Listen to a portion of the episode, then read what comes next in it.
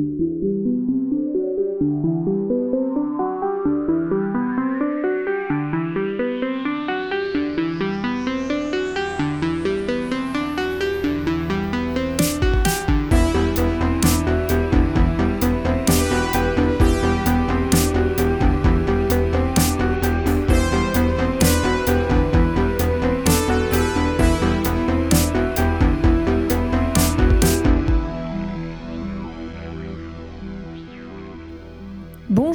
tous et bienvenue pour ce 17e épisode d'Art et Caméra. Bonjour Morgane.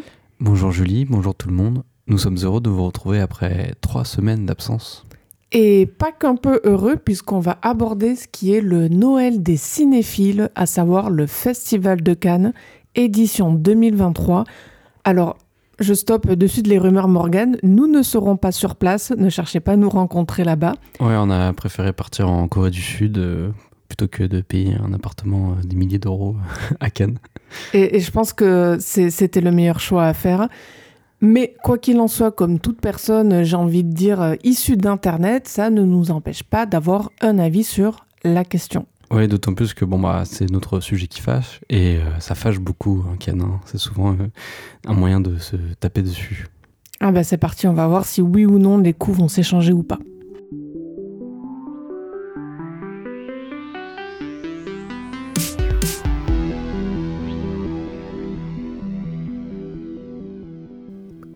Chaque année, c'est l'une des annonces les plus attendues par euh, le monde du cinéma en général, et donc en particulier par les cinéphiles, qui sera annoncée pour la fameuse sélection officielle du Festival de Cannes. Petit rappel de ce qu'on trouve dedans et accrochez-vous parce que pour ma part, chaque année c'est pareil, à chaque fois j'ai du mal à distinguer les sections. Donc, la sélection officielle comprend un certain regard, les films hors compétition, les séances spéciales, Cannes Première qui est une nouveauté depuis deux ans, c'est ça Morgan Ouais, depuis 2021. Et la compétition. Et euh, les séances de minuit aussi. Voilà. Et les... Ah bon, les séances de minuit en plus? Ouais, ouais, ouais, c'est une, une sélection euh, qui est réservée aux films un peu, euh, souvent des séries B ou des trucs un peu horrifiques. euh. Mais donc là, on me demande, euh, c'est quoi la différence entre les films hors compétition, les séances spéciales, les séances de minuit et Cannes Première? Je suis incapable de dire qu'est-ce qui est le déterminant en dehors de l'horaire. euh, je ne sais Déjà, pas. oui, pour les séances de minuit. euh, Oui, ça qui oui. n'ont plus à minuit d'ailleurs, elles ont lieu maintenant à 23h. Mais on va pas les appeler les séances de 23h. Et, euh, Bah, c'est sûr que c'est moins sexy. Voilà. Et euh, historiquement, donc du coup, c'est des films de, de série B, euh, des films euh, étranges, des films d'horreur, des, des trucs du genre. Euh, Cannes première, on va dire que c'est que, c'est la manière dont vend Thierry Frémaux, le, programmateur, le délégué général du festival de Cannes. C'est euh, à la base, c'était pour euh, en 2021-2022 pour euh, combler le fait qu'il y avait trop de films parce qu'il y avait eu la- les deux années de, de Covid. Mais au final, c'est resté ce dispositif Cannes resté- Première. Voilà, c'est resté. Et là, cette année, il dit que, bah, du coup, il y a beaucoup de moins de films. Pour l'instant, il n'y en a que 4. Peut-être qu'il y en aura un en plus, on sait pas, ou peut-être deux.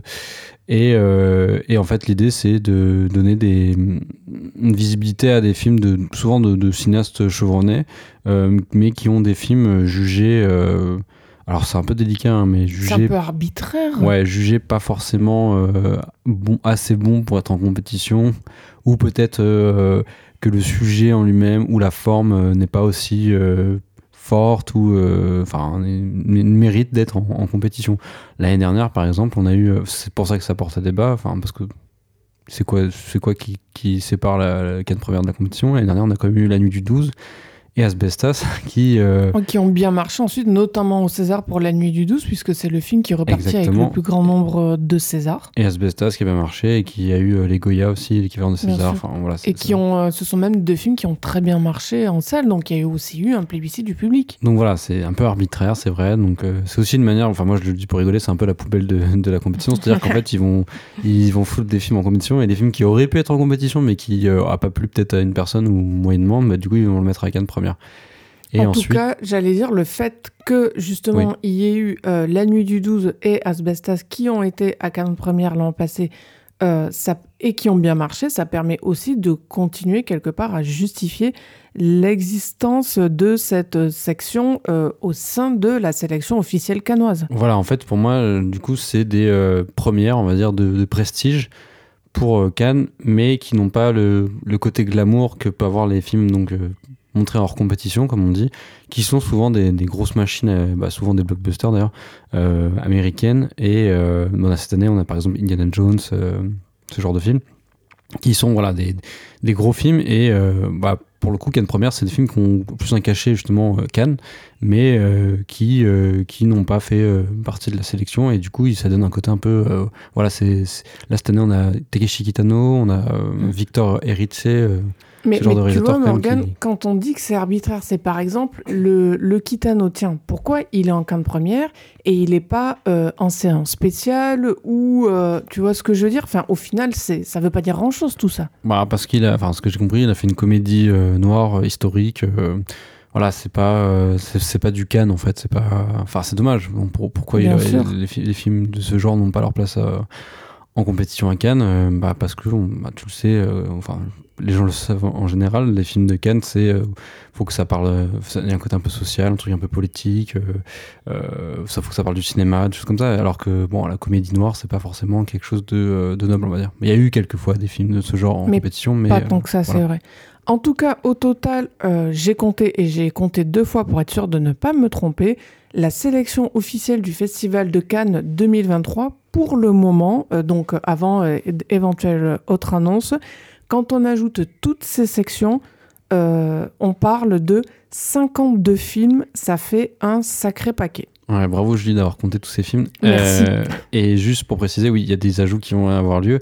Et aussi, euh, ne pas oublier qu'en dehors de la sélection officielle, il y a aussi des sélections parallèles qui sont aussi pourvoyeuses de beaucoup de films, notamment la quinzaine euh, des, cinéastes maintenant, parce qu'avant c'était la quinzaine des réalisateurs, mais pour souci d'inclusivité, ils ont appelé la quinzaine des cinéastes. Ce qui est pas plus mal. Ce qui est très bien. Et, euh, et du coup, pour cette sélection, il y a quasi 20 films.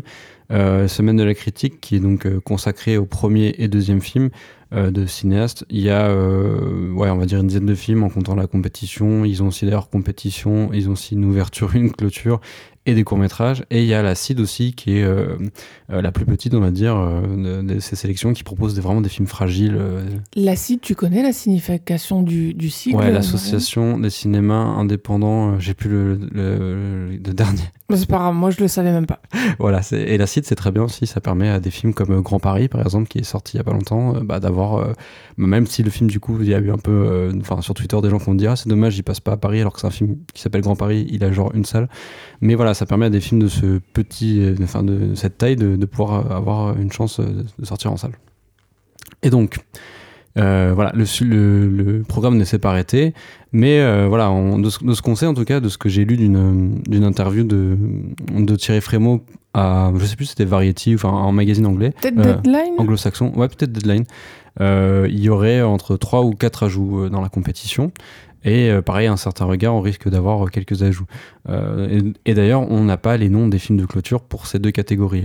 alors, je mets des, je mets une petite, une petite, comment dire, parenthèse, on va dire. Il faut savoir que depuis un ou deux ans, je crois, il n'y a pas de film de clôture à en compétition à Cannes. C'est, euh, je crois que c'est le film qui a, eu la Palme d'Or qui est reprojeté, un truc comme ça. Je, Il y a une raison particulière à ça ou pas spécialement? Alors je sais pas pourquoi. Je pense que c'était par euh, flemme. D'accord. L'idée ou, aussi parce que euh, voilà le fait que le film fasse la clôture, c'est pas forcément bénéfique pour les films. Enfin, je, je sais plus trop, mais historiquement, il y avait quand même des films de clôture qui étaient qui avaient quelque chose à proposer. Quoi, c'était quand même un, un gros truc. Quoi.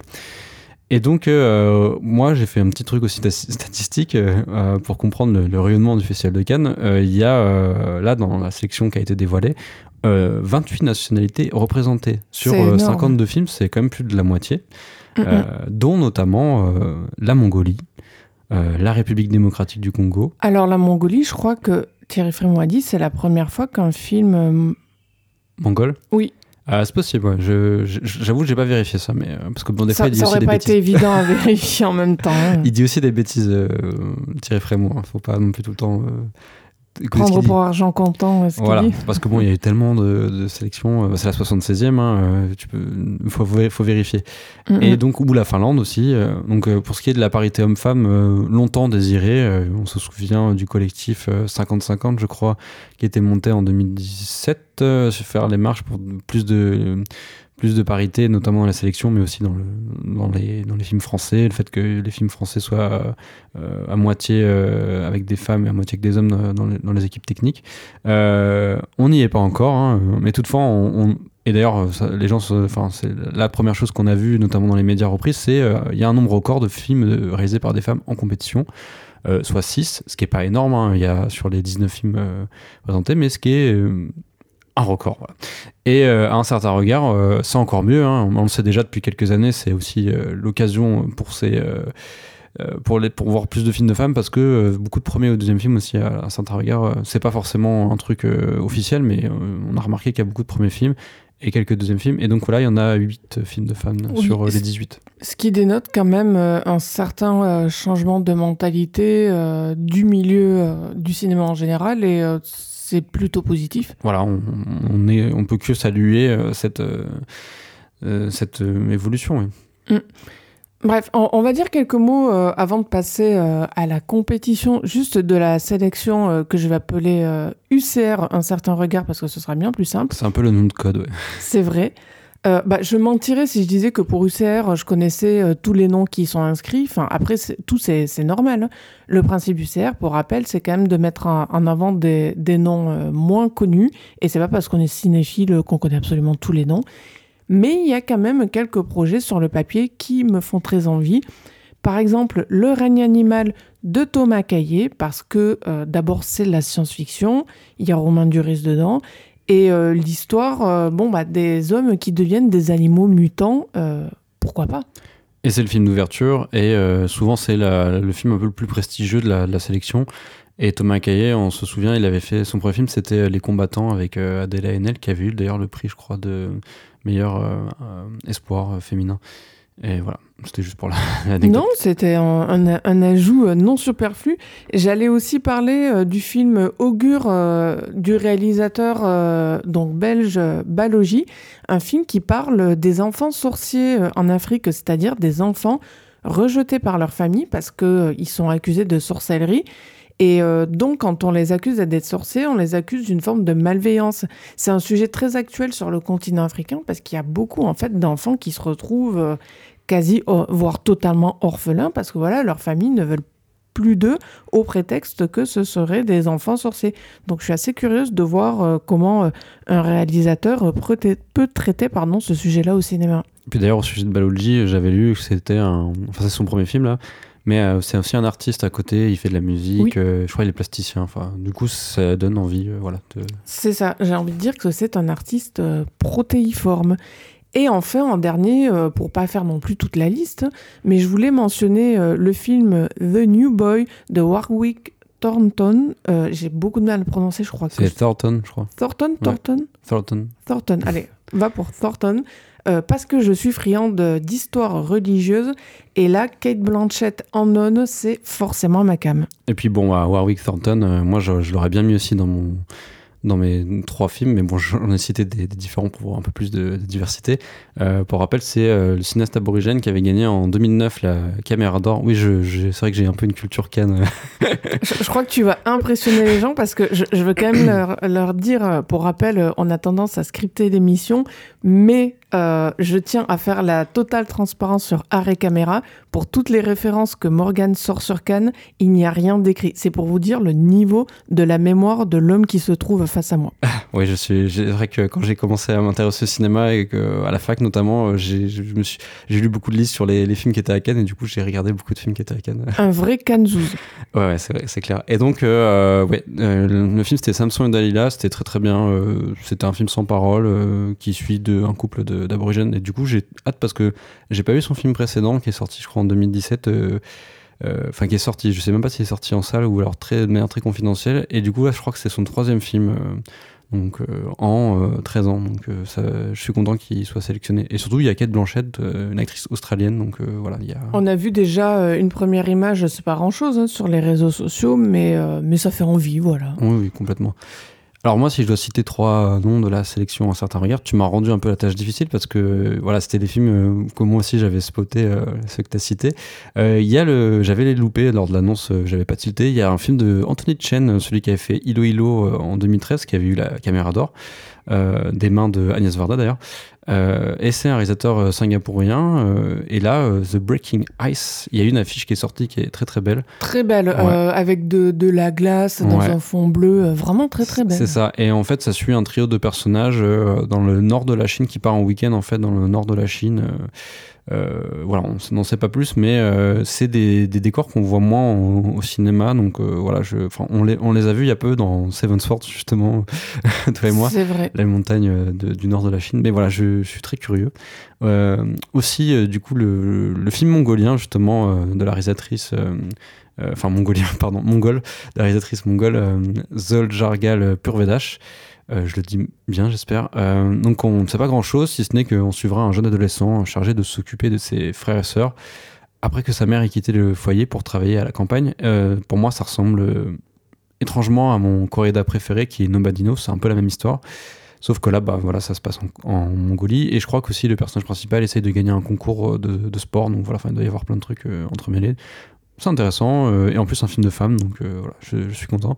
Et dernier film moi j'ai pas fait très euh, très surprenant mais il y a un film coréen d'un cinéaste c'est son premier film qui s'appelle Kim Chang Un et ça s'appelle Hopeless et c'est un film noir qui se passe dans le milieu du crime où on suit une petite frappe qui tentera d'échapper à l'univers de la PEC donc assez classique mais on sait que la Corée elle arrive quand même à, faire ce genre de thriller donc voilà je suis curieux on quitte UCR euh, pour parler de la compétition en elle-même. Il euh, n'y a pas non plus euh, grand-chose à dire des films de la sélection qui sont hors compétition. Tu l'as rappelé, Morgan.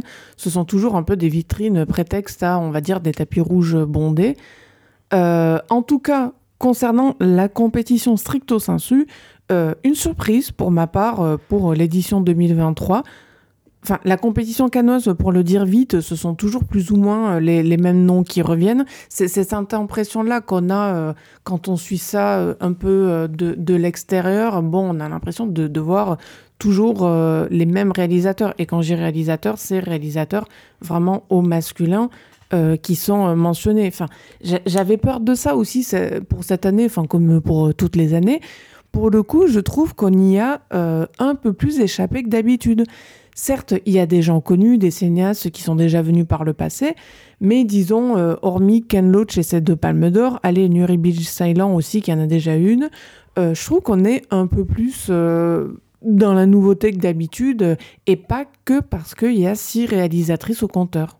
Je crois que l'impression aussi, c'est parce qu'on lisait dans les, dans les, comment dire, dans les pronostics qu'il y aurait euh, des films de Lantimos, euh, Michel Franco, Matteo Garonne, c'est-à-dire des, cinéastes qu'on n'aime pas trop voir euh, en, compétition, parce que c'est toujours, enfin, surtout quand il y a Robin Osloon, c'est un peu ce genre de cinéma un peu malin, un peu cynique et tout, donc du coup... et on les a souvent déjà vus en et compétition. Et en plus, bah, Lantimos, à chaque fois qu'il était en compétition, il a gagné un prix. Michel Franco, pareil, il a gagné des prix tu en voilà. Euh, Matteo Garante, c'est le pire, je crois. Il a tout le temps des prix aussi. Donc bon, voilà, c'est euh, voilà, c'était un peu une surprise de pas avoir ce genre de cinéaste. Euh, ouais, alors qu'on sentait qu'ils allaient être présents parce qu'ils ont tourné des films. Et bah non, en fait. Après, peut-être qu'ils seront dans les ajouts. et donc oui, pour revenir à l'impression de nouveauté, bon, alors. Il faut aussi dire qu'il y a l'énième film de Nanni Moretti qui a déjà gagné une palme d'or. Il y a Wes Anderson qui est quasiment tout le temps là à chaque film ou Correda aussi qui a gagné une, palme d'or. Euh, donc ça, ça, peut faire souffler un peu, je peux comprendre, mais en même temps, c'est la compétition canoise, donc c'est difficile de faire une croix sur des films de grands réalisateurs. Oui, c'est pas la compétition canoise qui, de toute façon, euh, en matière, on va dire, de hum, représentation euh, de ce qu'est le cinéma à l'heure actuelle, prétend révolutionner quoi que ce soit. Bien sûr, c'est ça. Et à côté aussi, euh, bah, il y a des projets détonnants sur le papier de, cinéastes euh, illustres, hein, mais qu'on avait un peu oubliés, ou alors qui font des films pas forcément très intéressants, ou alors qui se sont tournés un peu vers le documentaire. Je parle de Vin North notamment, euh, qui donc a fait un film qui s'appelle Perfect Days et qui est centré sur un monsieur pipi à Tokyo. je dis ça parce que ça me fait référence au film de, de où on suivait une dame pipi au bout d'un moment. Enfin voilà, un qui s'occupe de nettoyer des toilettes. Et c'est joué par Koji Yakusho qu'on voit de moins en moins au cinéma. Je crois que la dernière fois c'était dans un film de Koreeda en 2018, euh, juste avant euh, une affaire de famille qui n'était pas sorti avec Anne d'ailleurs. C'était un, film politique, je sais plus le nom. Et Koji Yakusho, très grand acteur, notamment chez euh, Kiyoshi Kurosawa, aussi dans L'Anguille d'Imamura qui a gagné la Palme d'Or, donc très content de, le revoir. Euh, et la vraie surprise, euh, c'est le, le, retour du documentaire en compétition, surtout avec donc deux films, euh, même si c'était pas très clair, celui de Kauter Benania, qui avait fait La Belle et, la Meute, là, elle a fait Les Fils d'Olpha. apparemment, c'est un film documentaire, mais il y a un peu de fiction dedans. Donc, peut-être un docu-fiction. Mais c'est intéressant d'avoir des, des, des, films un peu hybrides. Et surtout, bah, il y a Wang Bing, qui est quand même le, grand maître du, documentaire actuel, je trouve, avec euh, donc, euh, son film qui s'appelle Jeunesse. Depuis quand, Morgan, il n'y a pas eu de documentaire en compétition euh, à Cannes, à peu près? Je suis allé chercher, je suis remonté bah, le plus possible, et je crois, peut-être que je me trompe, mais c'est date de 2004, donc avec la Palme d'Or de Michael Moore pour Fahrenheit 9/11. Quasiment 20 ans. Donc là, quand même, la dernière fois qu'il y a eu un documentaire en compétition à Cannes, il a gagné la Palme. Voilà, c'est peut-être prémonitoire. ouais c'est vrai, ça peut être euh, la grosse cote. Autrement, il n'y a qu'un seul film, enfin qu'un seul pardon, premier film en compétition, mais il nous vient du Sénégal, ce qui est quand même euh, singulier. Et euh, c'est Banel et Adama de Ramata ici, j'espère ne pas le mal prononcer, qui a l'air très intéressant. Et donc, euh, un premier film en compétition, on n'avait quand même pas vu ça depuis l'édition 2019, avec justement un film euh, sénégalais déjà, enfin franco-sénégalais, Atlantique de Mati Diop, et euh, Les Misérables de Lajli. Donc voilà, c'est c'est pas fou, un seul film, en, premier film en compétition, mais c'est pas souvent non plus qu'on en a, donc c'est très bien. Et c'est bien, effectivement, pour un premier film, que ce soit pour mettre en avant le cinéma du continent africain. Enfin, moi, je suis très curieuse de le voir de mon côté. Comme pour UCR, là, ce qui me fait le plus envie dans la compétition euh, qui s'annonce en 2023 pour énumérer, pardon, un peu les, les projets qui me bottent. Alors, d'abord, euh, le film de Todd Haynes, moi j'adore euh, Todd Haynes, May December, pas tant pour Nathalie Portman au casting, mais que parce qu'il y a Julianne Moore et Julianne Moore avec Todd Haynes, enfin, je trouve que c'est toujours un combo gagnant. Oui, et oui, moi aussi j'ai très envie de le voir. Il y a aussi effectivement bah, le film que tu as mentionné de Wim Wenders, Perfect Days, euh, par rapport à, son sujet. Il y a le Wang Bing, bien sûr, parce que euh, un documentaire sélectionné, euh, comme on vient de le dire, ça reste un événement. J'ai envie de rajouter, je sais Morgan, c'est pas du tout ton délire, mais moi, j'aime beaucoup Nuri Ceylan, donc rien qu'un titre comme Les herbes sèches, ça me fait voyager, ça m'envoie des images poétiques, enfin, je, je suis archi cliente. Moi, ça m'envoie des, des, images de tisane. non, je, je, je, me refuse à ce qualificatif. Non, j'avais, adoré sa, sa palme d'or euh, Winter Sleep, enfin, je... C'est vraiment un cinéma qui me parle. Qui n'est pas un film sur euh, les slips en hiver. Non, on, peut pas, on peut pas faire une blague pareille. Bon, on, la laissera, je la couperai pas au montage.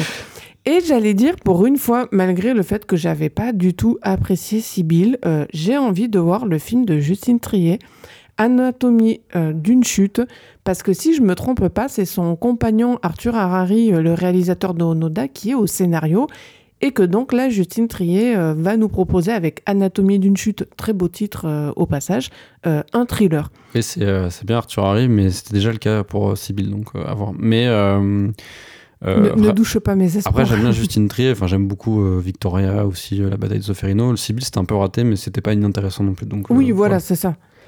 Et donc voilà, enfin, j'en ai pris quelques-uns, mais dans l'ensemble, c'est une sélection, je trouve, qui est vraiment alléchante, la compétition 2023 plus que les années passées sur le papier. Enfin, il faudrait presque prendre la chose à l'envers, quelque part, et parler du peu qui me fait pas envie du tout. Euh, pardon, mais ça reste le Ken Loach, enfin, que je trouve un peu essoré par la crozette quelque part. C'est marrant que Thierry euh, Frémaux ait dit euh, Oui, quand j'ai proposé à Ken Loach de venir avec son film, il m'a dit Oh, mais pourquoi Je suis déjà venu. Et moi, j'avais envie de dire à Thierry, mais. Euh, écoute-le. écoute-le. Mais oui, écoute-le. Peut-être lui-même, euh, il n'a pas envie de, de refaire, euh, pardon, le, le, le kéké sur le tapis rouge, quoi. Enfin, Ah ouais, non, mais je pense. Enfin, j'ai l'impression que pour, comment, pour Frémo, c'est comme pour les Dardennes, faut qu'il y ait le représentant du film social. Là, c'était Ken Loach qui avait un film, donc il fallait qu'il y ait. C'est ça. Qui est Ken Loach. Bon. moi, je crois que c'est la sélection pardon, qui me fait le plus envie depuis celle de 2019 celle où euh, Parasite avait gagné. Euh, on se souvient, il y avait Tarantino, euh, Keshish, malheureusement son film n'est pas sorti, mais etc. moi, j'attends tout particulièrement le film de Wang Bing, hein, dont j'aime le travail depuis des années. Notamment, je suis un grand fan d'À l'Ouest des Rails, son film de 8h30 sur le train en Chine. Enfin, c'est phénoménal. 8h30 Ouais, en trois parties. bah, heureusement. Et Les âmes mortes, pour le coup, je crois qu'il dure 9 heures. magnifique aussi sur les massacres en Chine. Est-ce que cet homme fait des films qui ont une durée décente? Oui, oui, oui. ça arrive. et donc là, il nous présentera justement, c'est pas cette fois un documentaire de plus de 8 heures, mais Jeunesse sera le premier morceau d'un ensemble colossal de 10 heures apparemment. mais cette fois, le film ne dure que 3h32. C'est un court métrage pour Wambing. Voilà, mais ça risque d'être le film le plus long en compétition euh, je pense. Ah, sauf si euh, Scorsese. Euh, bah, je crois qu'il va durer plus de 3 heures. ouais, ils ont annoncé 3h54, mais je je suis pas sûr que ce soit le montage définitif, mais à voir.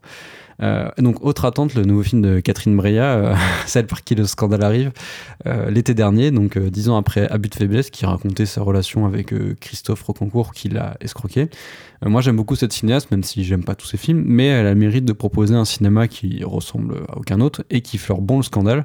D'ailleurs, comme je dis, ça a commencé sur les réseaux sociaux. Euh, depuis que les gens ont découvert le pitch de son film, donc soit une, avocate renommée euh, met en péril sa carrière et menace de briser sa famille en ayant une, liaison avec son beau-fils de 17 ans.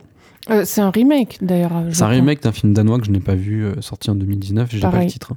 Et, et voilà, après, ça ressemble un peu à ce que. Elle avait déjà fait un film qui s'appelle Bref Traversée, pour, c'est un téléfilm pour Arte, où euh, c'est euh, une, brève relation un peu, euh, bah, justement, un peu dans le même genre, entre une femme de 32 ans et un jeune de 17 ans sur un bateau le long de la traversée de la Manche. Enfin voilà, c'est voilà, ça risque d'être. Les gens s'offusquent, mais on n'a pas vu le film, donc. Mais euh, oui, on ne sait pas la manière dont elle va traiter le sujet, on ne sait pas si ce sera éventuellement complaisant, si ce sera dénonciateur, enfin on ne sait pas quoi. Brea n'est jamais trop complaisante, en vrai elle est, je scandaleuse mais elle n'est pas complaisante quoi. Mm, mm. Euh, et sinon je ne pouvais pas citer le nouveau film de Marco Bellocchio, euh, on sait que je l'aime depuis qu'on a fait l'épisode dernier sur Esther Noté. et donc en plus apparemment c'est son dernier film.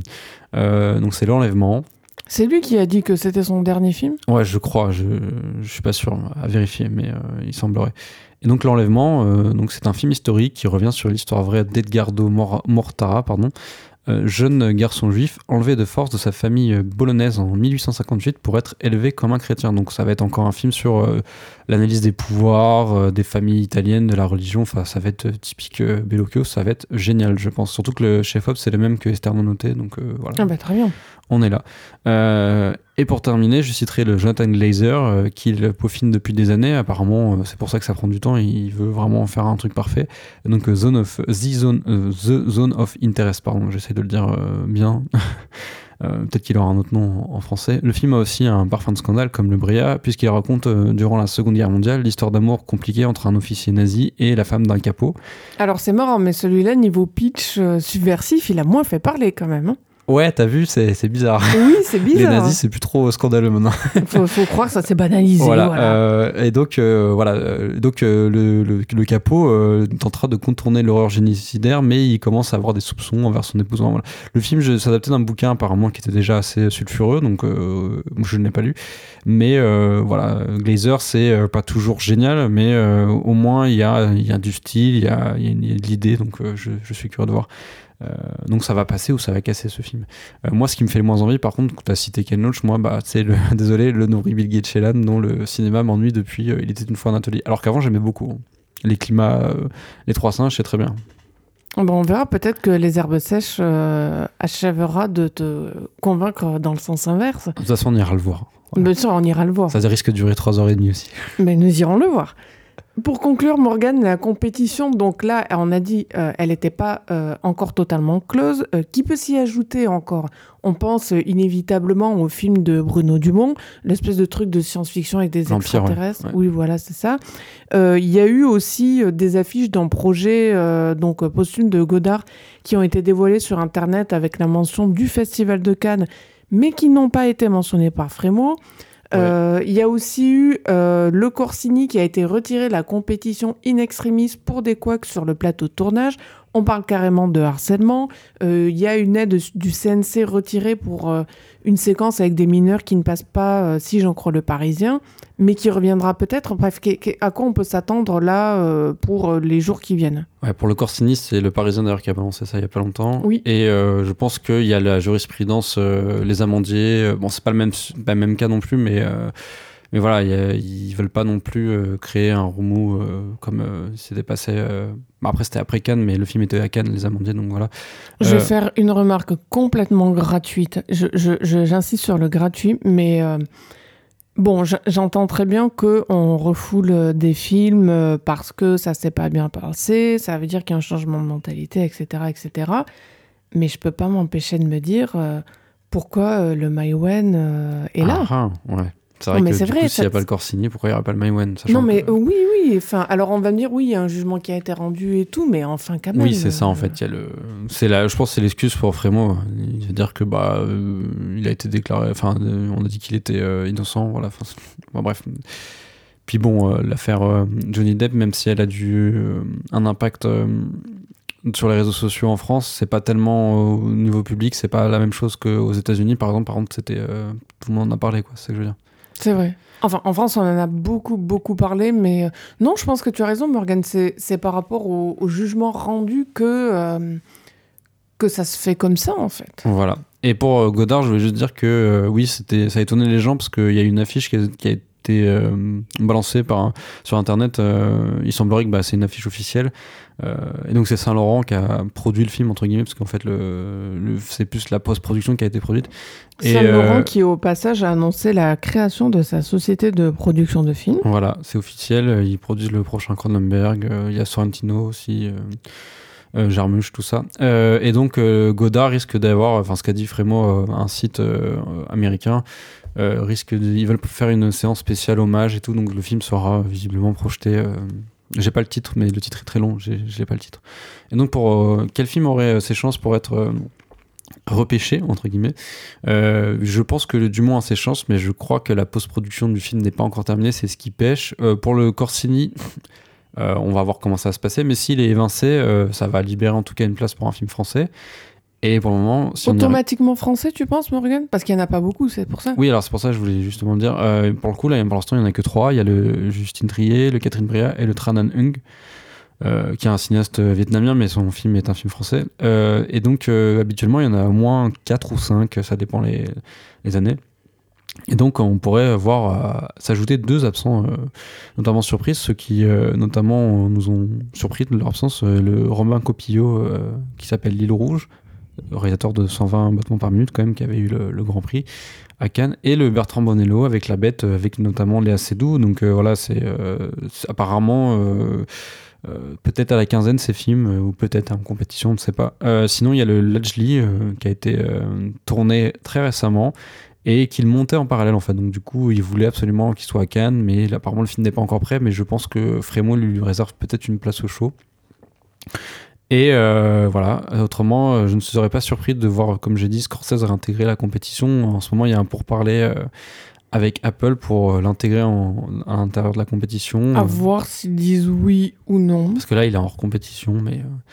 Et sinon, on n'est pas à l'abri d'un ajout du gang de motards de Jeff Nichols de Poor Things de Yorgos Lantimos, de Memory de Michel Franco, ou encore un film dont on n'a pas trop parlé, mais qui apparemment euh, était dans les starting blocks, mais ça se trouve il n'est pas fini.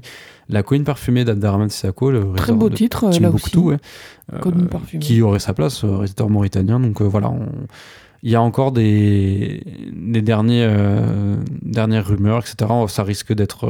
généralement, la, compétition, elle est fixée deux semaines avant, donc ce sera fin, fin avril. quoi. Bon, bah, d'ici à fin avril euh, et jusqu'à ce qu'on découvre ces films en salle, on va parler des films déjà sortis. Pour cette semaine, ce sera Les Trois Mousquetaires, Mario Bros le film et Suzume.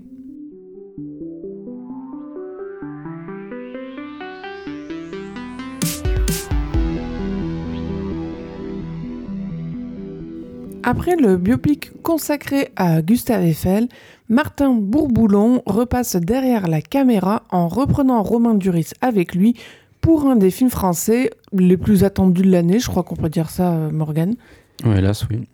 Puisqu'il s'agit en quelque sorte euh, d'un blockbuster national, une nouvelle adaptation des fameux Trois Mousquetaires d'Alexandre Dumas. Produit par Jérôme Sédou, le film fait partie d'un diptyque dont la suite Milady sortira à la fin de l'année. Est-ce que tu peux le résumer en quelques mots? Oui, Julie. Alors, D'Artagnan, un jeune gascon fougueux, est laissé pour mort après avoir tenté de sauver une jeune femme d'un enlèvement. Une fois arrivé à Paris, il tente par tous les moyens de retrouver ses agresseurs, mais il ignore que sa quête le mènera au cœur d'une véritable guerre où se joue l'avenir de la France. Alors bon, euh, j'a- j'annonce d'emblée la couleur. hein. Je vais être dans l'incapacité la plus totale de défendre ces trois mousquetaires, et ce, par, peu importe par quel bout je le prends. Enfin, pour atténuer un peu ce qui va suivre. J'ai bien aimé Louis Garrel et Vicky Krieps. Elle, parce que bon, elle se débrouille bien euh, dans la catégorie euh, je joue euh, une figure de la royauté. C'était déjà le cas dans Corsage, dont on avait parlé dans un précédent euh, Mmh, épisode. Lui, parce que euh, il a choisi d'interpréter euh, le roi Louis XIII avec beaucoup de mordants, ce qui lui permet quelque part euh, à Louis Garrel de se situer au-dessus de la mêlée. C'est vrai qu'on a l'impression qu'il se marre. Oui, qu'il est là, qu'il rigole, mais, mais il a raison. Mais il le fait très bien. Et il le fait très bien, oui. Le reste du casting, bon, bah, il est un peu sous-employé, il est fade en conséquence quand il ne joue pas de manière ronflante. Enfin, pardon, mais Eva Green, on dirait qu'elle est juste là. Enfin, Eva Green, je crois d'ailleurs euh, que ça se dit et pas Eva Green, normalement. On dirait qu'elle est Eva juste. Green Et il me semble parce que, en fait, euh, Green, c'est pas. Elle est suédoise d'origine, c'est pas anglais. Elle est suédoise d'origine J'en suis quasi sûre. Ah ouais, c'est marrant. Enfin, ça. on dit tous Eva Green en français, mais il me semble bien que c'est Eva Green, normalement. Moi, je pensais que son père, euh, il était anglais. Walter Après, je dis peut-être une énorme bêtise, et dans ce cas-là, il faut me couper. Ah, ouais, on va voir euh, Walter Green, mais je crois que c'est un anglais. Oui, non, c'est un anglais. Mais c'est pas une suédoise d'origine Non. Bon, bah allez, Eva Green, je dis une bêtise, mais de toute façon, là, en Ah, si, franco-suédois. Ah, tu vois, franco-suédois. Ah, ouais, ok. Bon. Donc, normalement, ça se dit Eva Green. Bah, tout le. Tout le monde, tout le, tous les médias se trompent toutes depuis les des médias années. se trompent. Voilà, c'est ma théorie Mais bon, je conspirationniste. préfère du euh, jour. Eva Green, euh, c'est plus, euh, plus sympa à lire. Je comprends. Donc, euh, moi, je suis d'accord avec toi, Eva Green a fait du Eva Green. un peu Oui. dommage euh, d'exploiter d'ailleurs une, une actrice de qualité. On l'a vu d'ailleurs dans Nocebo Effect, euh, qui, joué- qui a très bien joué. Euh, pour un rôle aussi cliché euh, de femme fatale avec un passé mystérieux, mais surtout réduit à 4 ou 5 scènes. Donc, en fait, c'est vraiment juste un cliché. En fait, il n'y a, rien d'autre. Euh, on gageons qu'elle aura peut-être un peu plus de poids dans la suite, parce que justement, elle est inti- intitulée, comme tu l'as dit, Julie, euh, Milady, donc son, son personnage, euh, qui est super connu hein, dans l'univers de, des. Comment dire, des trois c'est un peu l'équivalent de, tu sais, le méchant dans Sherlock Holmes, j'ai oublié son nom. Celui- Moriarty. Voilà, Moriarty. C'est un peu l'équivalent, c'est le, On sent que je suis une fan. l'antagoniste euh, principal, oui, c'est ça. Voilà, pour moi, le pire du casting, ça reste euh, certainement euh, François Civil qui joue D'Artagnan et Lina Coudry qui fait Constance Bonacieux, donc son, son amoureuse, quoi. Bourboulon, on, et on voit, il a essayé de mettre en avant un duo d'acteurs jeunes et beaux qui ressemblent d'ailleurs plus à des gens de notre époque que à ceux du XVIIe siècle. Euh, et pourquoi pas, hein, mais euh, c'est le choix qui a également été fait pour euh, les séquences qui sont centrées sur ces deux personnages, donc avec un jeu moins littéraire, parce qu'on le voit hein, quand les autres personnages jouent, il y a un truc, enfin ils récitent les, phrases du, texte avec un, truc un peu théâtral et littéraire surtout. Mais à, à ce niveau, j'y reviendrai plus tard, mais moi, j'ai pas tout compris. C'est-à-dire que, en fait, il n'y a, pas vraiment de mélange. C'est que on dirait qu'au début, on nous parle surtout avec des dialogues littéraires, et au bout d'un moment, ça devient moderne, on ne sait pas pourquoi, et ça revient plus vraiment au littéraire. Enfin, je, c'est, euh, moi, ça m'a complètement euh, perdu, on va dire, cette alternance euh. Ouais, c'est possible. J'ai, en fait, moi, à un moment, j'ai lâché en fait. Enfin, j'ai pas cherché à voir si c'était plus. Enfin, j'ai trouvé ça, ça ressemblait à une sorte de bouillie au bout d'un moment, donc c'était un peu, un peu compliqué. Euh, et donc, c'est comme je disais, ce, ce choix aurait pu être intéressant, mais c'est catastrophique. Et euh, les scènes qui sont des scènes intimes en fait hein, euh, entre les deux personnages, parce que c'est l'histoire d'un amour naissant, voilà, euh, relèvent davantage de la parodie de romance à costume, donc un truc style téléfilm France 3. Bah, c'est peu- très gentil. hein. voilà, c'est c'est pas terrible. Et d'ailleurs, on sent que, par exemple, plus Lina civil, euh, moins à l'aise justement dans, dans ce registre-là. Euh, Il Civil, n'y a bon, pas d'alchimie. Voilà, en plus, il n'y a pas d'alchimie. Et puis, bon, civil, il fait le, le, chiant lourd, enfin, comme il sait très bien faire. hein, ça marche dans certains films, là, ça m'a un peu saoulé.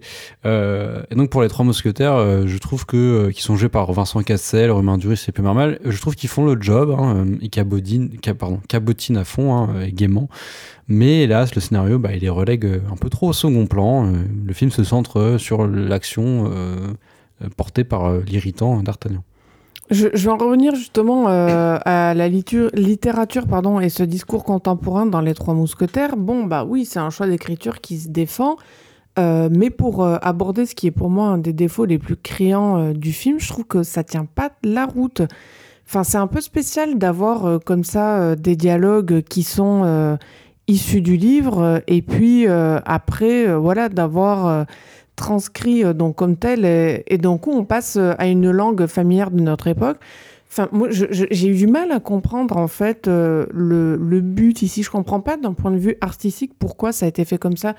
Pourquoi on n'est pas resté que, par exemple, sur du Dumas ou pourquoi on n'est pas resté que sur du langage moderne Pourquoi on a tenté d'aligner deux? Je ne sais pas, je ne comprends pas la, justification de ça. en fait, euh, tu es sûr que c'est du langage moderne? C'est pas le, texte qui a été pris, mais je ne sais pas si c'est le texte qui a été changé ou si c'est la manière de jouer qui diffère de euh, la manière un peu heurtée. Euh. Je ne pense pas que les dialogues sont uniquement issus du texte. Moi, je n'étais pas sûr, mais je sais que je trouve qu'il y, a un changement de registre au moins dans le jeu en fait qui fait que du coup on est plus dans la sitcom. Oui. À ce moment-là, euh, c'est totalement sitcom. C'est un peu plus belle la vie en fait euh, à ce moment-là que euh, que le truc. Et, et, encore une fois, je je sais pas pourquoi, mais oui, il y a, y a un moment, on va dire à peu près au premier tiers du film, voire peut-être un peu avant, où il y a ce fameux changement de registre et, et on sait pas trop. C'est comme si au moment où le film avait été tourné, on s'était dit bon là on va changer parce que ça convient pas. Enfin c'est très bizarre, ça passe pas trop. Mais comme euh, dans la liste des choses que j'ai pas comprises dans les Trois Mousquetaires, euh, il y a euh, donc ça, ça, fait un poil polémique, un poil, on, on va pas exagérer non plus. pourquoi Porthos, donc incarné par Pio Marmaille, devient bisexuel? Euh, alors, c'est pas grave en soi qu'il soit bisexuel, euh, ah et, pourquoi pas. Hein. pas ça. Moi, ce que je ne comprends pas, c'est pourquoi c'est dit au détour d'une phrase et on n'en fait strictement rien derrière. Enfin, c'est complètement gratuit. C'est-à-dire, quitte à ce qu'il soit bisexuel, bon, bah, autant que ça ait euh, des conséquences sur l'histoire. Oui, Là, ça aurait eu un intérêt. Faites-en un un vrai trait de caractère et pas juste euh, oh, regardez on est woke. Oui non mais c'est vrai. Enfin je veux dire quelque chose de, de plus qu'on appelle euh, du pied euh, à une pseudo modernité parce que bon c'est ça fait juste marketing quoi. Enfin moi j'ai aucun souci à ce qu'on sorte du cadre d'un récit d'un livre avec des, des adaptations libres en règle générale. Aucun problème. Et, et encore heureux que au cinéma on adopte pas euh, de manière stricte des livres, sinon ça sert à rien, autant lire un livre. D'autant plus pour les Trois Mousquetaires qui est euh, adapté depuis la nuit des temps voilà, c'est vu et archi-revu, donc c'est bien d'avoir fait quelque chose de nouveau, mais euh, il faut pas juste se contenter de le montrer 5 secondes, il faut, il faut en faire quelque chose en plus, quoi. Ouais, justement sur ce côté-là gratuit, ça m'a rappelé l'équivalent de ce que fait Marvel qui fout des éléments inclusifs partout dans, les, dans leurs films maintenant depuis quelques années et ça fait un peu euh, cheveux sur la soupe quoi. Genre euh, ah tiens on va mettre un personnage euh, il est il est gay en fait, mais euh, on le sait qu'à un moment donné, et en fait c'est pas du tout un trait, enfin un, truc de sa personnalité, c'est vraiment euh, genre il est gay, voilà. Donc euh, c'est un peu un peu saoulant et, oui, c'est que de la, pardon, c'est que de la représentation pour plaire à un certain public et ça n'a aucune valeur ajoutée. Voilà, c'est ça. Et, et, en plus, enfin c'est limite insultant en vrai. Enfin, Bien sûr. Son personnage il est gay, mais il est juste gay en fait. Voilà, c'est pas, il y a, y, a, rien d'autre, il y a pas de, on le montre même pas agir de cette manière. Enfin il y, y a, rien quoi. Oui, c'est faire valoir. Et, euh, et, plus globalement, enfin, le, film s'inspire, on le sent, hein, des productions américaines, donc Marvel, mais pas que ça. Euh, et, Martin Bourboulon et Jérôme Sédou, ils ont eu à cœur de proposer une œuvre qui fait grand spectacle hollywoodien euh, en s'inspirant notamment de ce qui est à la mode. Et ça se traduit à l'image, notamment par l'utilisation de quelques plans séquences pour les scènes d'action ou par d'autres fois des montages qui sont nerveux. Je pense notamment à la scène d'assassinat à l'église, enfin tentative d'assassinat pardon à l'église, euh, qui arrive vers la fin du film, où euh, le montage s'emballe et c'est censé il y, y, a une panique qui se crée, donc du coup on s'est surmonté et voilà, enfin on retrouve un peu ça, cette envie de faire un peu dynamique et, et, nerveux, ouais. Et nerveux et aussi épate tu vois, le, côté un peu épate mm, mm, mm. du, cinéma américain d'action euh, actuel. Euh, et malheureusement, en fait, le truc, c'est que tout est brouillon et laid. En fait, euh, l'action, elle est illisible, même dans les scènes en plan séquence, qui est un comble quand même.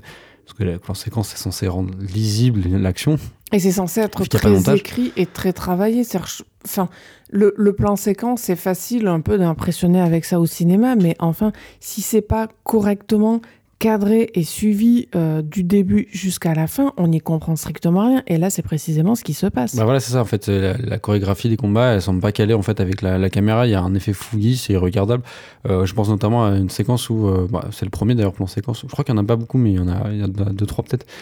C'est celui où en fait ils se retrouvent tous les trois, enfin tous les quatre du coup, ils sont censés tuer, enfin avoir un duel avec avec D'Artagnan les trois parce qu'ils ont été invités. Après. Donc Vincent Cassel, Pio Marmaille et le troisième, punaise, c'est qui déjà? Duris. Merci. et en fait, c'est un guet-apens, il y a des ennemis qui arrivent et du coup, ils s'affrontent les quatre avec, avec l'armée du. J'ai plus Cardinal Richelieu, c'est ça?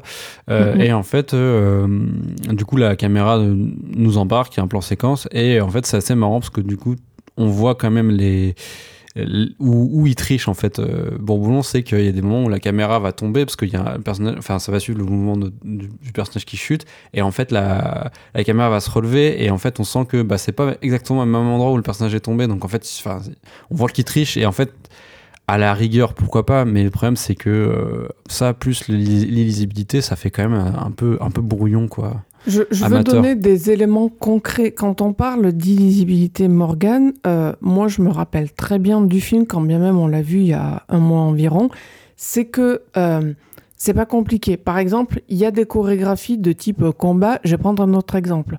John Wick 4 qui s'est fait critiquer pour X ou Y, mais un film comme John Wick 4, on ne peut pas lui enlever que quand on a un coup de poing, un coup de pied, un coup de ce qu'on veut, on voit à la caméra d'où le coup part, où le coup arrive, on comprend tout ce qui se passe, à quel moment, quand, où on est, où on va.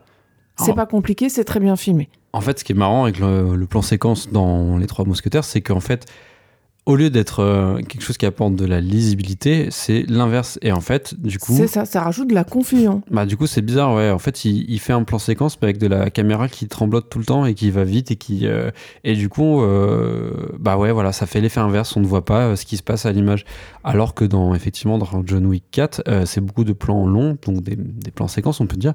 Et voilà, il, il, il filme sans montage les combats. Euh, du début à la fin et, ça fait l'effet inverse. C'est ça qui, est un échec pour moi dans Mousquetaires, c'est que en fait, euh, bah, c'est mal fait quoi. Les, scènes d'action, elles tiennent pas la route pour ça, c'est-à-dire que Enfin, la caméra qui tremblote, ça va 5 secondes. Quand c'est tout le temps, c'est juste pas possible. C'est effectivement irregardable. Mais encore une fois, on est, disons, dans un film de cap et d'épée.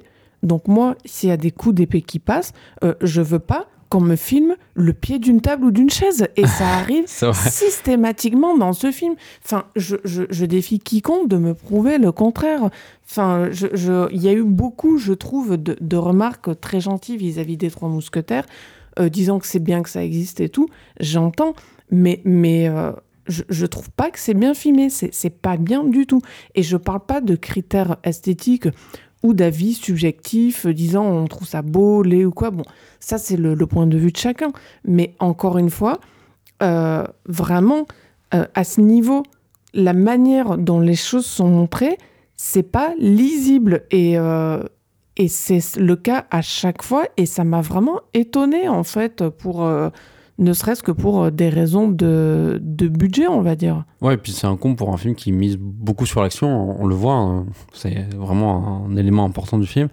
Quand les aspects plus politiques du roman de Dumas, par exemple, sont reliés à des clichés de mise en scène, le, fameux coup du personnage qui entend quelque chose qui ne devrait pas par l'entrebâillement d'une porte ou caché derrière un pylône, on a presque ça une dizaine de fois dans le film, c'est un peu scandaleux. Et les gens pourront me rétorquer que c'est certainement ça dans le bouquin aussi, mais ce n'est pas la même chose de lire ça dans un livre et de le voir à l'image. C'est pas pareil. Et euh, c'est scandaleux, oui. Alors que la mise en scène permet justement de créer quelque chose de une tension, etc. Là, on a juste le coup typique du personnage. On voit son petit œil dans l'œilleton. Enfin voilà, c'est un peu ridicule. Et, de ça, encore une fois, la mise en scène, ça sert à quoi? Ça sert à s'émanciper du texte. Sinon, je redis ce que j'ai dit tout à l'heure, on lit le livre, on va pas voir le film, et puis c'est terminé. Donc, comme je disais, encore une fois, j'ai été étonnée par rapport euh, au retour positif sur ce film, euh, notamment parce que j'ai vu, comme toi, Morgane, beaucoup de redondance côté mise en scène. Euh, tu as parlé euh, de, du personnage qui écoute via une porte entrebâillée. Ça arrive je ne sais combien de fois dans le film, mais il y a aussi le coup de la fenêtre filmée toujours de la même façon euh, dans un angle en diagonale, que ce soit sur la gauche ou sur la droite. Donc personnage qui regarde par la fenêtre et qui voit quelque En chose hauteur, qui ouais. se passe en bas et oh mon dieu, c'est très grave. Il fait le coup à chaque fois quoi. Oui, c'est la, même- chose en fait. Soit il entend quelque chose, soit il voit quelque chose, c'est toujours le. C'est toujours ce- ce- ce- cette pauvreté du dispositif, voilà, c'est ça qui est. Oui, c'est le même plan, triste. le même dispositif qui est recyclé à l'envie. Alors bon, effectivement, toi et moi, Morgan, on a, on a l'habitude de voir des films. C'est sûrement pour ça aussi qu'on détecte vite euh, ce genre de procédé. Il n'empêche que quand bien même on le détecte vite, vite, pardon, ça reste mal fichu. Tu viens d'invoquer Marvel, euh, il y a euh, pas mal d'appels du pied à ce qui est supposé être leur public, ne serait-ce que aussi, je voulais en parler, dans la scène post-générique. Elle n'apporte rien. Et en fait, c'est vraiment devenu une convention, ce truc-là. Il faudrait aussi parler d'une espèce de Netflix. Euh, je- je- J'ai Netflixation. essayé de faire euh, un néologisme, mais disons euh, Netflixation euh, via le cliffhanger ridicule auquel on a droit à la fin. Je sais que c'est un diptyque, mais on, on aura oublié la fin du premier épisode d'ici au suivant. Et ce qui marche pour un découpage de série sur petit écran, enfin moi ça me saoule de le voir dans un film au cinéma. Je vais voir un film, je vais, je veux pas voir une série en fait. Enfin en clair, je veux pas voir dans un film les mêmes mécaniques que dans celle d'une série. Sinon, je regarde des séries sur ma télé, on n'en parle plus, je vais pas au cinéma. C'est assez terrible de voir ça, mais aussi la photo crasseuse marronasse, là encore, comme on en fait sur des séries euh, pour petit écran, d'abord parce qu'il y a moins de moyens. Le, le diptyque des Trois Mousquetaires, il a coûté quoi, je crois euh, On avait vu ça ensemble. entre c'est- 60 et 70 millions d'euros, je crois. Voilà, entre 60 et 70 millions d'euros. Enfin, vous pouvez faire un effort sur la photo. On aurait pu faire mieux à ce niveau. C'était pas non plus la peine de nous montrer des acteurs avec le visage continuellement sale pour faire authentique. Pourquoi faire? C'était inutile. Enfin, je veux dire, c'est des époques où les duels ont causé des tas de morts, c'est pas pour autant qu'on va nous montrer des cadavres dans le film. Alors pourquoi on nous montre des types qui ont un visage continuellement crade? Ça n'a pas de sens. Ouais, moi j'avais appelé ça le filtre caca. Mais, euh, mais, euh, Martin Bourboulon, il a justement justifié ce choix, Julie, en disant qu'il voulait salir l'image avec de la poussière, de la fumée, de, de la suie.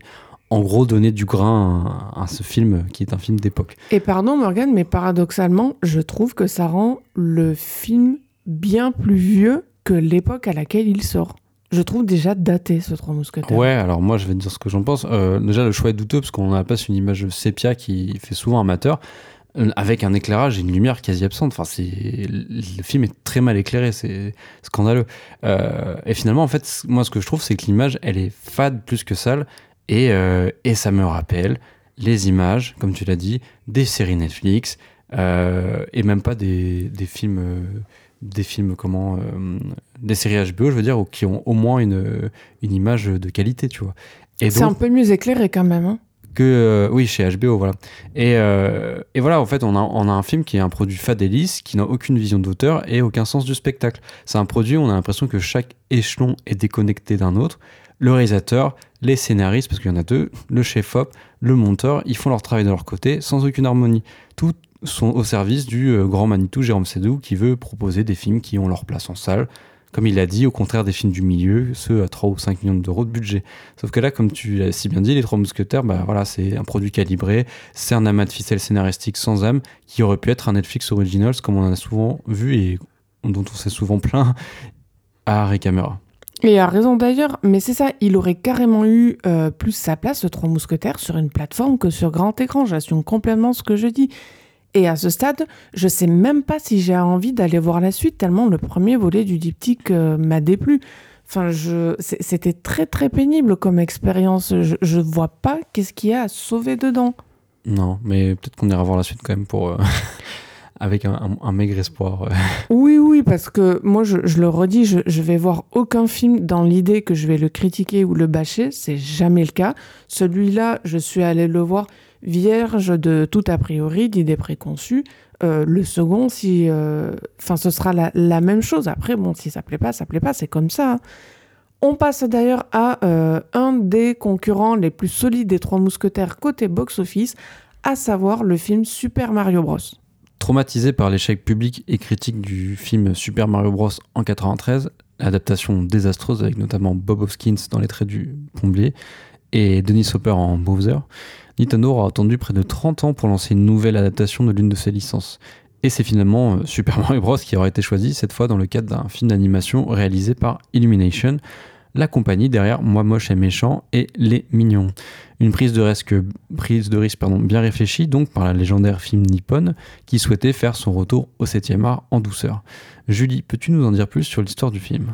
Oui, alors Mario et Luigi sont deux frères vivant euh, à Brooklyn, étonnamment, qui veulent faire carrière dans la plomberie, pourquoi pas, et qui pensent que la réparation d'une fuite anormalement excessive des égouts du quartier les aidera dans cette direction. Sauf qu'ils se retrouvent de fil en aiguille via les tuyaux euh, accidentellement dans un nouveau monde, séparés, ce qui entraînera Mario à venir à la rescousse de son frère aux mains de l'ignoble Bowser, avec l'aide bien sûr de la princesse Peach. Ouais, très bien résumé. Euh, je suis, Julie, tu le sais, je suis un amoureux de longue date de la saga Super Mario. Oh oui. Qui fut notamment le premier jeu vidéo auquel j'ai joué étant enfant, euh, sur la Game Boy de ma sœur. Il s'agissait d'ailleurs d'un épisode très mineur, euh, Super Mario Land. J'attendais de manière un peu fébrile cette nouvelle adaptation du jeu. Je l'avais d'ailleurs mis dans mes attentes de l'année. et j'étais. Enfin, faut savoir que je suis pas un grand fan des, des films Illumination. disons que si les films Moi Moche et Méchant et Les Mignons propose quelques gags sympathiques, ils pâtissent quand même d'un manque d'inventivité formelle et narrative. Euh, d'ailleurs, Illumination, ça a un peu pris le relais de ce qu'était DreamWorks dans les années 2000 et, jusqu'au milieu des années 2010, c'est-à-dire euh, les, euh, les, films d'animation avec un peu, avec un cachet, avec de l'argent. Oui, quelque chose qui se, pardon, se distingue de ce que fait Disney, par exemple. Voilà, avec, avec de l'humour, avec un côté décalé, ce que n'a pas forcément Disney. Et Pixar, lui, a le côté un peu émotion, le truc un peu de luxe, quoi. Et c'est ce qu'on peut reprocher à Super Mario Bros. le film, justement, qui compile en 1h30 de film plus de 35 ans d'une saga vidéoludique riche et variée, c'est son côté un peu euh, clin d'œil référentiel qui en a pu énerver plus d'un hein, et qui prend le pas sur l'histoire. Même si je ne trouve pas choquant que le film passe par l'autoréférence pour développer son univers et fournir une porte d'entrée justement à cet univers qui est quand même, quand même assez, euh, assez riche. Hein. Mario, c'est quand même euh, plein. Enfin, on, on se rend pas compte, mais c'est quand même une vingtaine de jeux, même plus. Bien sûr, ça me semble compliqué de réaliser un film sur une licence qui a 35 ans en voulant s'en émanciper complètement. Oui, euh, ce côté autoréférence, c'est un choix artistique euh, qui est totalement assumé. Après, euh, la question, c'est pas le choix, le problème, c'est toujours pareil, c'est est-ce que oui ou non, il est bien exécuté? Est-ce que toutes ces références, elles nuisent à l'histoire? Moi, je trouve que c'est pas le cas, pas plus qu'elles n'empêchent de comprendre le film, qui reste très accessible. En revanche, on va pas se mentir, bon, bah, j'ai trouvé le scénario un peu mollasson. ça m'a fait marrer de voir Mario et Luigi dans notre monde contemporain à Brooklyn. Après, j'y ai pas beaucoup cru. J'ai préféré en fait les voir s'activer dans euh, quelque part le, monde, l'univers de Mario, celui des jeux vidéo, parce que j'ai trouvé que le film était plus fun euh, à, ce niveau, que ce soit dans les combats, dans les références aux différents jeux justement, et euh, aussi dans son aspect sans dessus-dessous. voilà, Brooklyn, bon, bah, j'ai vu Brooklyn des tas de fois au cinéma, Mario et Luigi à Brooklyn, bof quoi. Enfin, pour moi. Ouais, bon, après, à savoir que Mario et Luigi viennent de Brooklyn dans le... historiquement. Et, euh, Oui, mais, euh, mais ça m'intéressait pas comme partie. C'est-à-dire que quand je joue un jeu Mario, bon, bah, j'ai envie de quelque chose qui, qui me dépayse complètement. Et Brooklyn, ça me dépayse pas, quoi. Je comprends. Après, moi, je trouve au contraire que c'est la partie la plus réussie du film, les 15 premières minutes du film avant qu'il rejoigne le, royaume champignon, parce que euh, je trouve que c'est la partie la plus originale, et c'est assez marrant de voir Mario montré comme un loser de petite taille, qui n'a pas froid aux yeux, et qui ne lâche rien. Le, petit, la petite séquence au début, euh, l'espèce de, de, spot publicitaire qu'ils font est très marrant. Avec Alors ça, c'était sympa, le rap. Avec le rap des années 80, euh, façon Beastie Boys, c'est très drôle. et aussi la scène de la plomberie, du chien méchant, c'est une des plus drôles du film. Et il y a également, je trouve, le passage en scrolling vertical, qui est le scrolling vertical dans le jeu vidéo petite euh, euh, anecdote, euh, c'est en fait le jeu vidéo à l'ancienne, ça se jouait de manière sur un écran avec un défilement. alors non, il y avait des, défilements. À la base, il y avait des écrans fixes, hein, style, style, Pong avec le jeu, fameux jeu de, tennis en fait avec un, deux barres blanches qui se renvoient une balle mhm. à chaque extrémité de l'écran. Tu avais aussi Pac-Man qui se passe sur un seul écran. Et ensuite, en fait, la grande révolution, c'est Mario au milieu des années 80 où en fait Mario se déplace sur le côté. Mais euh, donc on appelle ça scrolling Horizontal. D'accord, ça c'est le- effectivement. Donc euh, quand ça se déplace de gauche à droite, c'est scrolling horizontal. Et donc là, il est question dans le film de scrolling vertical, Ah non, non, je disais un scrolling horizontal.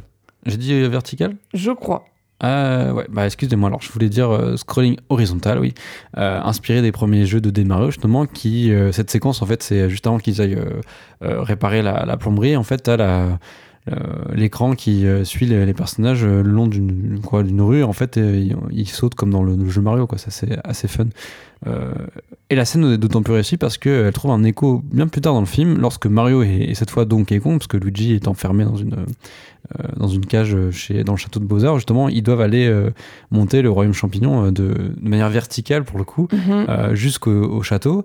Et en fait, la caméra, euh, elle se décale en fait et on les voit filmer euh, de 3D, c'est- en 3D cette fois.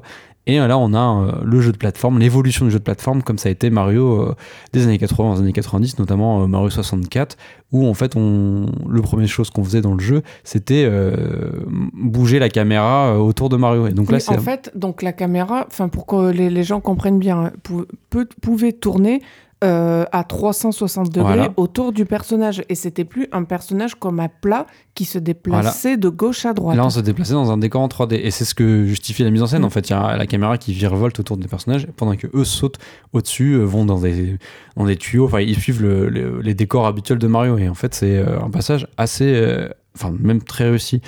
Et euh, voilà, il- ce film, en fait, euh, s'il n'est pas complètement réussi, euh, et même assez mollasson, sur, notamment sur la partie narrative, il y a plein de petites idées de mise en scène qui, qui donnent au film son intérêt plus que son scénario sans surprise. Et pour le coup, en fait, le problème du scéna- scénario aussi, c'est qu'il va peut-être un peu trop vite, à vive allure. En fait, euh, des micro-séquences qui s'enchaînent, Et puis, euh, pardon Morgan, comme mais des niveaux, en fait. euh. oui, il est aussi un peu convenu. Ah oui, non, complètement. Après, on n'en attendait pas plus non plus. Hein. Oui, oui, c'est ça. Et euh, bon, après, euh, comme on disait, il n'y a pas trop d'originalité par rapport au matériau de base. Il y a quand même, le, bon, même si c'est pas forcément, euh, enfin, c'est bien de son temps, mais il y a Peach qui n'est pas un personnage à sauver et qui est plutôt le personnage fort, en fait, qui va entraîner Mario, ce qui est un peu l'inverse du jeu, parce qu'à la base, Mario doit aller Bien sauver Peach. Donc formellement, oui, c'est un film qui fourmille quand même d'idées bien amenées. Alors c'est pas évident au premier coup d'œil pour des gens qui jouent pas aux jeux vidéo. Euh, et c'est même ce qui est le mieux, je dirais, euh, dans euh, Mario, enfin dans Mario le film, cette subtilité-là. Euh, moi, je parlais que du scénario de mon côté, comme j'ai dit, qui m'a moitié convaincu. Quand bien même, effectivement, son exécution, euh, elle est euh, plus intéressante euh, que, le fond. Mais j'en reviens aux personnages les plus connus de la licence c'est aussi dans leur exagération que j'ai préféré le film. Concrètement, la méchanceté de Bowser couplée à son côté euh, fleur bleue, ça m'a beaucoup fait marrer. Et d'ailleurs, euh, nous on l'a vu en VO, euh, excellent travail de Jack Black euh, en, en- dans, la, dans la VO, enfin dans le C'est doublage. très bien. hein. Il est très très bon. Il y a aussi euh, les, les Todd mignons qui sont très exagérés euh, dans leurs répliques, ou euh, le fameux euh, Luma, enfin, vous savez, ce, la petite euh, flamme bleue qui en fait est une étoile, qui est en prison aussi avec Luigi, et qui ont constamment à côté de la plaque dans son spleen par rapport aux autres personnages. il a envie de mourir, il est super négatif, hein, il est assez, assez marrant. Le, le film joue beaucoup de ça et pour le coup, les spectateurs ont énormément réagi. Enfin, tout ça, ça tient pas trop mal la route. Et bon, on va pas non plus parler de chef-d'œuvre, mais euh, je trouve que le film a vraiment été assez maltraité par euh, la critique. Il a rien de honteux ou d'indéfendable. Super Mario, on se moque pas spécialement de nous. Enfin, on peut pas dire même que ça manque euh, d'idées de, de cinéma. J'en reviens à cet aspect formel qui va au-delà des références, puisque euh, tu l'as dit, euh, Morgan, Super Mario, ça joue avec différents plans euh, sur tout son déroulé. C'est-à-dire que le film ne se contente pas de mettre ici un tuyau, là une case sur laquelle Mario saute pour dégoter un champignon qui va le faire grossir, là une princesse Peach avec une belle robe. Non, il n'y a pas que ça. Il y a aussi un jeu, comment dire, de référence par rapport, encore une fois, à comment euh, la licence a fait évoluer les Mario euh, avec euh, différents, on va dire, modes de création du jeu vidéo. L'horizontal, le 2D, le 3D, etc. Etc. ça, quoi. Donc voilà, c'est c'est pas non plus paresseux. Il- Enfin, on peut, on peut pas dire ça, quoi. En fait, c'est plus que l'adaptation en fait a fait son travail, c'est-à-dire euh, euh, essayer de compiler toute l'histoire de Mario en un film avec euh, des idées de, mise en scène qui sont pas forcément perceptibles pour tout le monde évidemment, mais au moins ils ont le mérite d'exister. Qui réfléchissent quand même comment le cinéma peut intégrer ça et c'est pas inintéressant contrairement à ce qu'on a pu voir dans les adaptations de films, de jeux vidéo en film. Oui, complètement, parce que bon, des films euh, adaptés de jeux vidéo, il commence à y en avoir un sacré paquet, mm. parce que ça, ça marche, c'est un peu un nouveau filon. Hein. On l'a vu, euh, mais même récemment, je sais plus, c'était il y a un an environ, euh, le Uncharted, pour parler d'un jeu qui n'a rien à voir. Enfin, vu les scores qu'il y a eu au box-office, on comprend que ça fasse réfléchir certaines sociétés qui créent des jeux vidéo de porter leurs leur jeux vidéo sur grand écran au cinéma. Mm. Mais donc voilà, par rapport à ça, sans dire que c'est génial, je dirais que c'est une des adaptations de jeux vidéo euh, parmi les plus euh, honnêtes qui soient. Et le film Super Mario ne méritait pas autant de négativité. Bah, tu le dis si bien, Julie, c'est un débat qui a animé la, la twittosphère au moment de la sortie du film. Euh, Super Mario Bros a été effectivement plutôt mal accueilli par la critique, et pas seulement en France d'ailleurs, aux États-Unis aussi. Et on a vu les joueurs et surtout bah, les influenceurs jeux vidéo, les, les youtubeurs, les twitchers, monter au créneau pour mettre en avant les retours du public. Excellent, eux. Et Ça se voit, pardon, aussi Morgan sur Allociné, j'ai regardé, euh, bon, euh, la critique presse, elle est pas folle. Euh, spectateurs, c'est bien au-delà des grades très étoiles. Je crois que c'est 4,4 sur 5 même. Oui, voilà.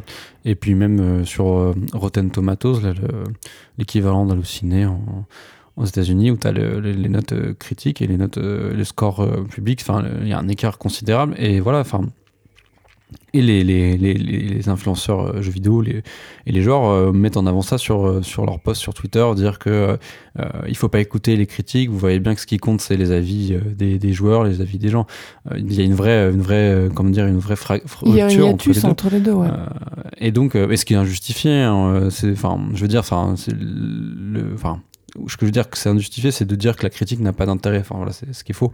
Euh, mais c'est ce qu'on retrouve aussi dans le milieu de la presse jeux vidéo. Enfin, c'est souvent conspué dès qu'un site ou un magazine met en, mais une mauvaise note à un jeu euh, issu d'une grosse licence, notamment, on va dire, les trucs très entendus.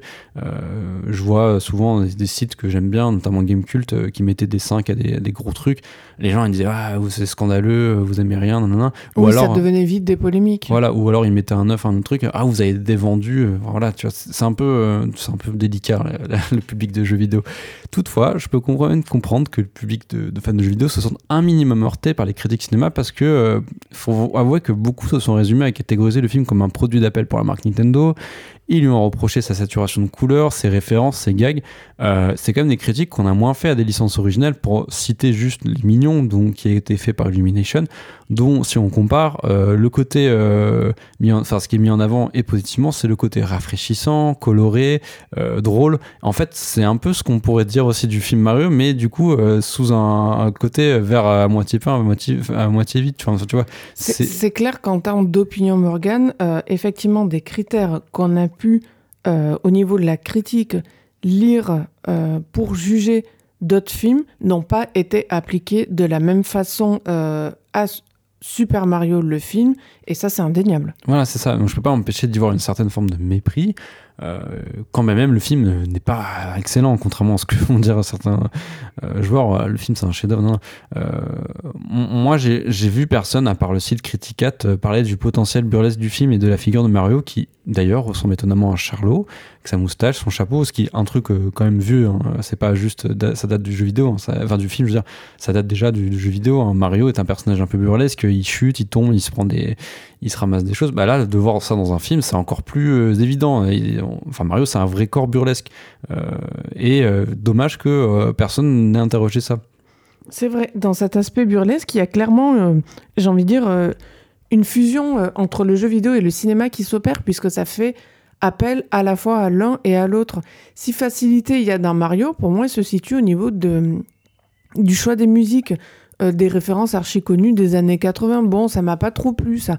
On sent le, le verrouillage quelque part, j'ai même envie de dire, par rapport à Universal. C'est l'absence de prise de risque totale. On met euh, voilà des, standards musicaux très connus. Il y a une dissonance entre ces choix et le film. J'aurais préféré des, musiques originales, mais euh, je me dis en même temps, euh, bon, bah, ça aurait coûté bien plus cher à faire. Ouais, encore, le film euh, utilise beaucoup les thèmes mythiques de la saga vidéoludique, mais dans des formes réorchestrées. Et je trouve ça plutôt réussi, mais euh, c'est vrai que les tubes des années 80, c'est un peu, euh, comment dire, un peu paresseux. Après, je pense que c'est l'idée de coller à la décennie où Super Mario a vu le jour, c'est-à-dire les années 80. Donc voilà, c'était vouloir faire un truc du genre. parce qu'on ne sait pas dans quel époque ça se situe, mais voilà, on suppose que c'est les années 80, vu que le premier Super Mario, c'est les années 80.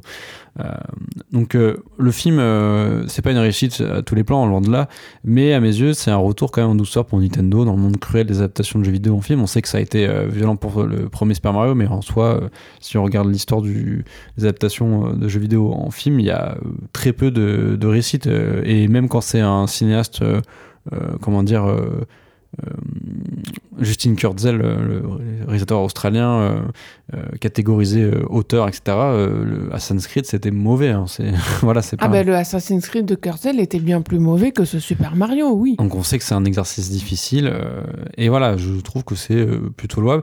On espère quand même un peu plus d'ambition et d'originalité pour la suite, puisque, spoiler, hein, ce n'en est pas un, il y aura une suite vu le succès phénoménal du film. Et en fait, il y a une scène post-générique qui introduit la possibilité d'une suite. oui, euh. et euh, c'est d'ailleurs un des, euh, à l'heure actuelle un des meilleurs démarrages de films d'animation tout court, il me semble. Ah, je crois que c'est depuis 2019, ouais. Oui, donc pour dire que effectivement il y aura une suite et à mon avis, même en dehors de l'idée d'une suite, on n'en a clairement pas fini avec Super Mario. Il risque d'y en avoir d'autres. Hein. Ça marche si bien que ah, oui, qu'on devrait en voir. Puis Nintendo a, enfin ils ont le les licences, quoi. Enfin, c'est facile, en fait. Oui, enfin, vulgairement, ils sont assis sur un tas d'or. C'est ça. Et là, ils, ils, se rendent compte, enfin, enfin que, euh, voilà, s'ils arrivent, parce qu'ils sont bien derrière le film, hein, ça se voit, ils, ils, contrôlent bien, etc. Euh, d'ailleurs, les, les, communications, elles sont faites via Nintendo. On se souvient les Nintendo Direct et tout. Euh, mais voilà, c'est pas euh, c'est pas évident pour eux de base de faire des adaptations euh, depuis 93 et l'échec de Super Mario. Mais là, euh, vu le succès, on risque d'avoir d'autres sagas, enfin d'autres licences de Nintendo adaptées. Hein. Bientôt le Mario Bros verse. Non, on veut, voir le film Animal Crossing. oui, moi je, suis la première. Non, vraiment, je veux surtout voir le film Kirby avec un petit boule rose qui avale tout. Enfin bref. on passe à un autre film d'animation. On a fini avec Super Mario. Cette fois, c'est 100% japonais, hein, parce que Nintendo est japonais, mais le film n'est pas Super Mario n'est pas japonais, avec Suzume, le nouveau film de Makoto Shinkai. Essentiellement connu pour Your Name, Makoto Shinkai revient avec un nouveau film d'animation directement relié à l'actualité, Suzume, puisqu'il y est question de la catastrophe de Fukushima remontant, euh, c'est 2011 je crois C'est ça, le 11 mars 2011. Même si le nom de la ville n'est jamais explicitement mentionné. Souvent comparé à Miyazaki, Shinkai lui-même trouve que c'est euh, une analogie qui est un petit peu excessive. Avant de parler plus en détail du film et des liens éventuels entre ces deux réalisateurs, est-ce que tu peux en dire quelques mots, Morgan? Bien sûr, Julie. Alors, dans une petite ville de Kyushu, qui s'appelle euh, Miyazaki, une jeune fille de 17 ans, Suzume, rencontre un homme, Sota, qui dit voyager afin de chercher une porte. Décidant de le suivre dans les montagnes, elle découvre une unique porte délabrée au milieu des ruines. Suzume tourne la poignée et d'autres portes s'ouvrent alors aux quatre coins, du Japon, pardon, laissant sortir toutes les catastrophes qu'elle renferme. Sota est formelle, toute porte ouverte doit être fermée. Suzume entame un périple en vue de toutes les refermer. Dans la catégorie film de voyage initiatique, euh, moi j'aime beaucoup ce que Shinkai a fait avec Suzume. Son personnage éponyme, il a absolument rien de cliché. On a une adolescente de 16 ans que j'ai trouvé assez admirable, qui m'a euh, forcément fait penser au personnage féminin souvent euh, complexe euh, et, fort chez Miyazaki, et qui décide de tout en écoutant uniquement son instinct sans jamais céder à la pression sociale ni aux ordres qu'on lui donne. Je trouve ça plutôt inédit euh, pour le Japon. Son périple est un prétexte bienvenu aussi pour traverser le pays et donner un constat qui semble être celui de Shinkai lui-même, à savoir que sous ces airs de pays riches et développés, le Japon, quelque part, est en train de tomber en ruine par endroits, et pas qu'un peu, que c'est un mouvement qui s'accélère. C'est un film, comme je le disais, qui est étroitement lié à l'actualité. Il y a Fukushima, mais, pas que. J'y ai aussi vu un discours sur le déclin euh, démographique du pays.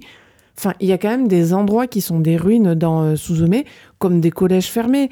Et ça, c'est aussi parce qu'il y a tout simplement plus d'élèves, comme il y a de moins en moins euh, d'enfants euh, par femme au Japon. Enfin, je veux dire, au global. Par couple, ouais. Oui, oui. Mais du coup, par femme. Oui, oui. Mais au, au, global, la population du Japon est en train de décliner. il y a un taux de, taux de fécondité qui est en dessous de 1 par, par couple, je crois, un truc comme ça. Il, il me semble, oui. Ou qui sont... Euh, non, alors en dessous de 1, je crois que les seuls en dessous de 1, c'est la Corée du Sud, mais c'est pas loin du 1. Hmm. Juste au-dessus ou juste en dessous, mais quelque chose comme ça. Mais donc tout ça, voilà, ça donne euh, un air apocalyptique euh, à Suzume, avec quand même l'idée assez prégnante qu'on est bien plus proche du déclin global qu'on ne veut bien le croire. Et puis d'ailleurs, le film n'en parle pas trop, c'est un truc un peu caché.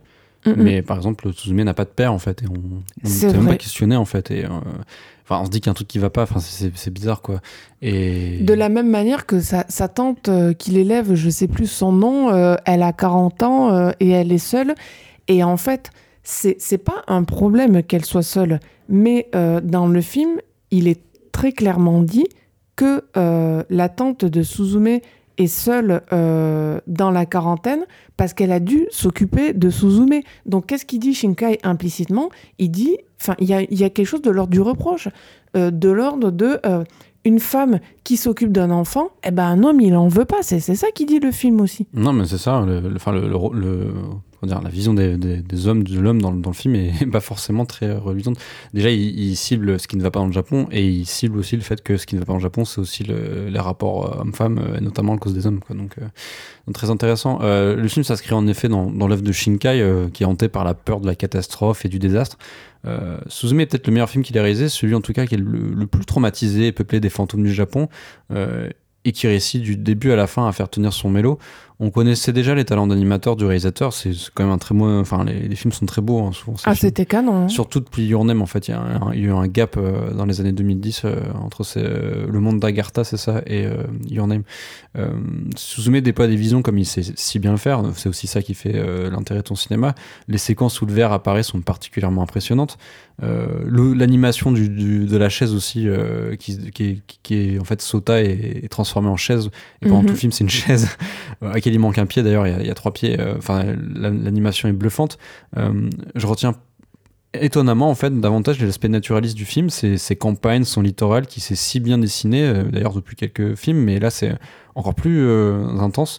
Il y, a, y, a, aussi Kobe, il y a le Shinkansen et enfin Tokyo, la, ville tentaculaire et, vertigineuse. D'ailleurs le, passage de progressif en fait de la, la campagne à, à Tokyo est, et graduel, parce que Kobe c'est comme une grosse ville, mais on la, on la voit pas forcément entièrement. Oui, c'est vrai qu'on voit en fait, euh, on passe de la campagne à, la ville avec euh, de plus en plus finalement d'humains qui entourent euh, Suzume. Ouais, c'est ça. Y a, il y a, en fait, on sent que Suzume, enfin le film de Shinkai, est vraiment un film sur le Japon aussi, le, Japon actuel. Donc il y, a, tout ce côté-là. En fait, on, on, visite le Japon. D'ailleurs, c'est ce qu'elle dit. C'est la première fois qu'elle va à Tokyo, donc elle a un, regard nouveau. c'est assez passionnant et il magnifie ses décors par des couchers de soleil ou des jeux de lumière hallucinants. Enfin, c'est voilà, c'est très beau. Euh, l'aspect du conte euh, du film et, l'aspect conte pardon du film est très prenant, mais c'est peut-être ce qu'il met en scène du Japon des années 2010 qui pour moi est, est le plus fort dans le film, et notamment l'importance des réseaux sociaux. Euh, et ce que c'est d'être une, adolescente à cette époque euh, troublée dans, l'archipel, euh, donc entre catastrophe et crise, parce qu'on sait que il y a eu donc Fukushima en 2011, il y a souvent des séismes, et voilà, c'est pas une période aussi facile pour, pour le Japon en termes économiques, et donc voilà, on, sent qu'il y a l'idée de, montrer comment la jeunesse galère quoi actuellement dans l'archipel et que c'est pas non plus ce qu'on voit dans les mangas habituels il y a une gravité. Et c'est ce qui me passionne le plus, peut-être plus que l'aspect conte. Et c'est certainement là que Shinkai devient un peu plus que l'héritier de Miyazaki, justement parce qu'il traite vraiment son, son, son, époque contemporaine. Mais je, vais faire la liste de courses, mais euh, pour moi, bah tiens, pour en revenir juste euh, à la partie, euh, on va dire, lien Shinkai-Miyazaki. donc, comme tu l'as dit, Morgan, il y a déjà le nom de la ville où Suzume vit, donc qui s'appelle Miyazaki. Il y a aussi sa relation avec Sota qui l'initie au verrouillage des portes, qui m'a fait penser euh, on va dire aux, deux personnages du film de Miyazaki, Le Château ambulant. Je voulais juste dire par rapport à Miyazaki, en fait c'est une ville qui est dans la préfecture de Miyazaki à Kyushu. Et donc Oui. je pense, enfin ça existait déjà, mais après je pense que oui, effectivement, le, le- quand il a choisi un décor, de, un cadre, il s'est dit, ah tiens, Miyazaki, bah oui, enfin, il n'est pas innocent non plus. Bien sûr, c'est pas. c'est pas, pas anodin. Mais donc voilà, pour en revenir euh, au duo du château ambulant, euh, c'est surtout par rapport euh, à la dynamique euh, entre Sota et Suzume. Enfin, Sota, dans le film, euh, il est considéré comme euh, très beau, plutôt fort, et par certains aspects, euh, il finit par perdre de sa superbe, euh, et donc il en devient euh, un peu, du coup, plus accessible. C'est notamment par le biais de sa transformation en chaise que, que ça arrive. Parce que du coup, devenant chaise, il a besoin euh, de Suzume pour parvenir euh, à euh, concrétiser ses objectifs. Mais toi, t'aimes bien les châteaux ambulants, je me souviens plus trop. C'est un de mes films préférés. Euh, il devient accessible le personnage parce qu'il en fait, il, il est blessé, c'est ça je, je sais plus. Oui, c'est ça. En fait, au début... euh, Elle est transformée en vieille d'ailleurs, l'héroïne. Voilà, Ouais. c'est ça. Il y a, y, a, y a ce côté, pareil, il est inaccessible parce que... alors, ça fait un moment que je ne l'ai pas vu, je l'ai vu au moins quatre fois, mais euh, il faudrait que je, je me rafraîchisse la mémoire. Malheureusement, Morgane, je n'ai pas une mémoire d'éléphant comme toi. Mais euh, disons qu'au début, je me rappelle qu'il y a tout un tas de rumeurs euh, sur lui qui font qu'il est à la fois très beau, inaccessible, dangereux, Ouais, enfin, dangereux. ouais. voilà, qui véhicule euh, euh, toute une espèce de, euh, de caractéristiques qui font qu'il ne faut pas trop s'en approcher. Et au final, euh, ça devient euh, un, quasi-enfant qui, qui, a, qui a besoin de, de l'aide de Sophie, malgré le fait que euh, Sophie euh, devienne euh, effectivement euh, une vieille dame. Et donc, euh, ce côté un peu euh, gentif euh, et, et génial, euh, c'est m'a vraiment rappelé Sota. C'est la même dynamique. Oui, c'est vrai, bah, en fait, elle le porte voilà. pendant tout le film, c'est une chaise. Donc, euh. C'est- pareil, sauf que là, bah. euh, Et d'ailleurs, elle, elle va prendre son, le- sa mission qui était censée être la sienne, Sota, dans le film. C'est finalement Suzume qui va l'accomplir et, et voilà, en fait, elle prend le relais. C'est ça, de la même manière que dans le château ambulant, c'est Sophie, malgré sa vieillesse, qui s'occupe euh, des uns et des autres, qui fait la cuisine, Mm. euh, qui euh, passe d'un endroit à un autre. Enfin voilà, enfin, c'est Oui, un peu elle qui fait tout. Et ça m'a vraiment. C'est pour ça que je, je parle du, du château ambulant, c'est que pour moi, la dynamique des deux personnages principaux, elle est la même que dans celle. du château ambulant, sans que ce soit non plus un décalque total. Euh, mais pour euh, continuer sur euh, la veine Miyazaki, dans les combats contre le verre, j'ai pensé à Princesse Mononoke euh, pour l'aspect fable écologique, terre gangrénée, et aussi dans la couleur du verre, parce que c'est un rouge foncé qui est particulier, et c'est quasiment le même rouge de mémoire que celui qui est utilisé dans Princesse Mononoke pour la corruption des espèces de, de dieux animaux. ouais. Voilà, c'est la même. Et enfin, il y a euh, le parallèle euh, que tu avais soulevé euh, en off, Morgan, avec Le vent se lève par rapport au séisme de Kanto, qui est aussi abordé dans Suzume. Oui, même si là, c'est un, un parallèle qui n'est pas enfin, propre au, au film de, Bien sûr. de Miyazaki, mais en fait, le film est sorti il y, a, 10 ans, et je pense que Mm. oui, le fait qu'il le traite, le, tra- pardon, le traite, euh, ça a eu un impact aussi chez, euh, chez euh, pardon, Makoto Shinkai. Complètement. Alors, certes, oui, il y a- des cultures qui sont communes, hein, je dis pas le contraire, mais je trouve vraiment que ça va plus loin que ça. Euh, la question, encore une fois, c'est pas de dire que Shinkai copie Miyazaki, parce que ce serait complètement faux et injuste. C'est juste de, pointer du doigt le fait qu'il y a une influence évidente qui inscrit Shinkai dans, euh, pour moi, la, même lignée, avec euh, effectivement, comme tu l'as dit, Morgan, un aspect connecté au monde contemporain plus fort qu'il ne l'a jamais été chez Miyazaki, euh, puisqu'il n'a jamais euh, aussi frontalement euh, abordé son époque que ne le fait Shinkai. Ouais, déjà, Miyazaki, il a très rarement filmé le Japon, en fait. Hein. C'est souvent des univers qui n'existent pas, en fait, des Oui. univers inventés. Alors que bah, Shinkai, oui, lui, il se sert du, de l'ancrage dans le réel, de- dans le Japon. Donc, c'est ça aussi qui, est- qui fait qu'il qui, qui change. Euh, donc pour moi, il y a quand même un, quasi- ouais, un lien quasi fidèle, en fait, entre leur cinéma, celui de Miyazaki Shinkai. Euh, et tu as raison d'énumérer ces échos évidents au cinéma du maître de l'ani- de l'animation japonaise. D'ailleurs, je préfère parler d'échos plutôt que de références, parce que, en fait, c'est plus des, Mm, des ressemblances, mais c'est pas forcément des, des références directes euh, à telle scène, tel personnage, etc. On n'est pas dans la citation en fait de Miyazaki. On sent qu'il a été bercé en tout cas par le cinéma de Miyazaki, donc le, réalisateur du Voyage de Shiro. Il a, il a d'ailleurs avoué que son, son animé préféré c'était Le Château dans le ciel. Donc voilà, c'est pour ça que c'est c'est clair, quoi, qu'il y a, il y a un lien filial, voilà. Et ça se traduit, ça se traduit pardon, à l'image de manière presque inconsciente. En tout cas, je vois une nette progression du cinéma de Makoto Shinkai, euh, amorcé donc depuis 2016 euh, avec euh, Your Name.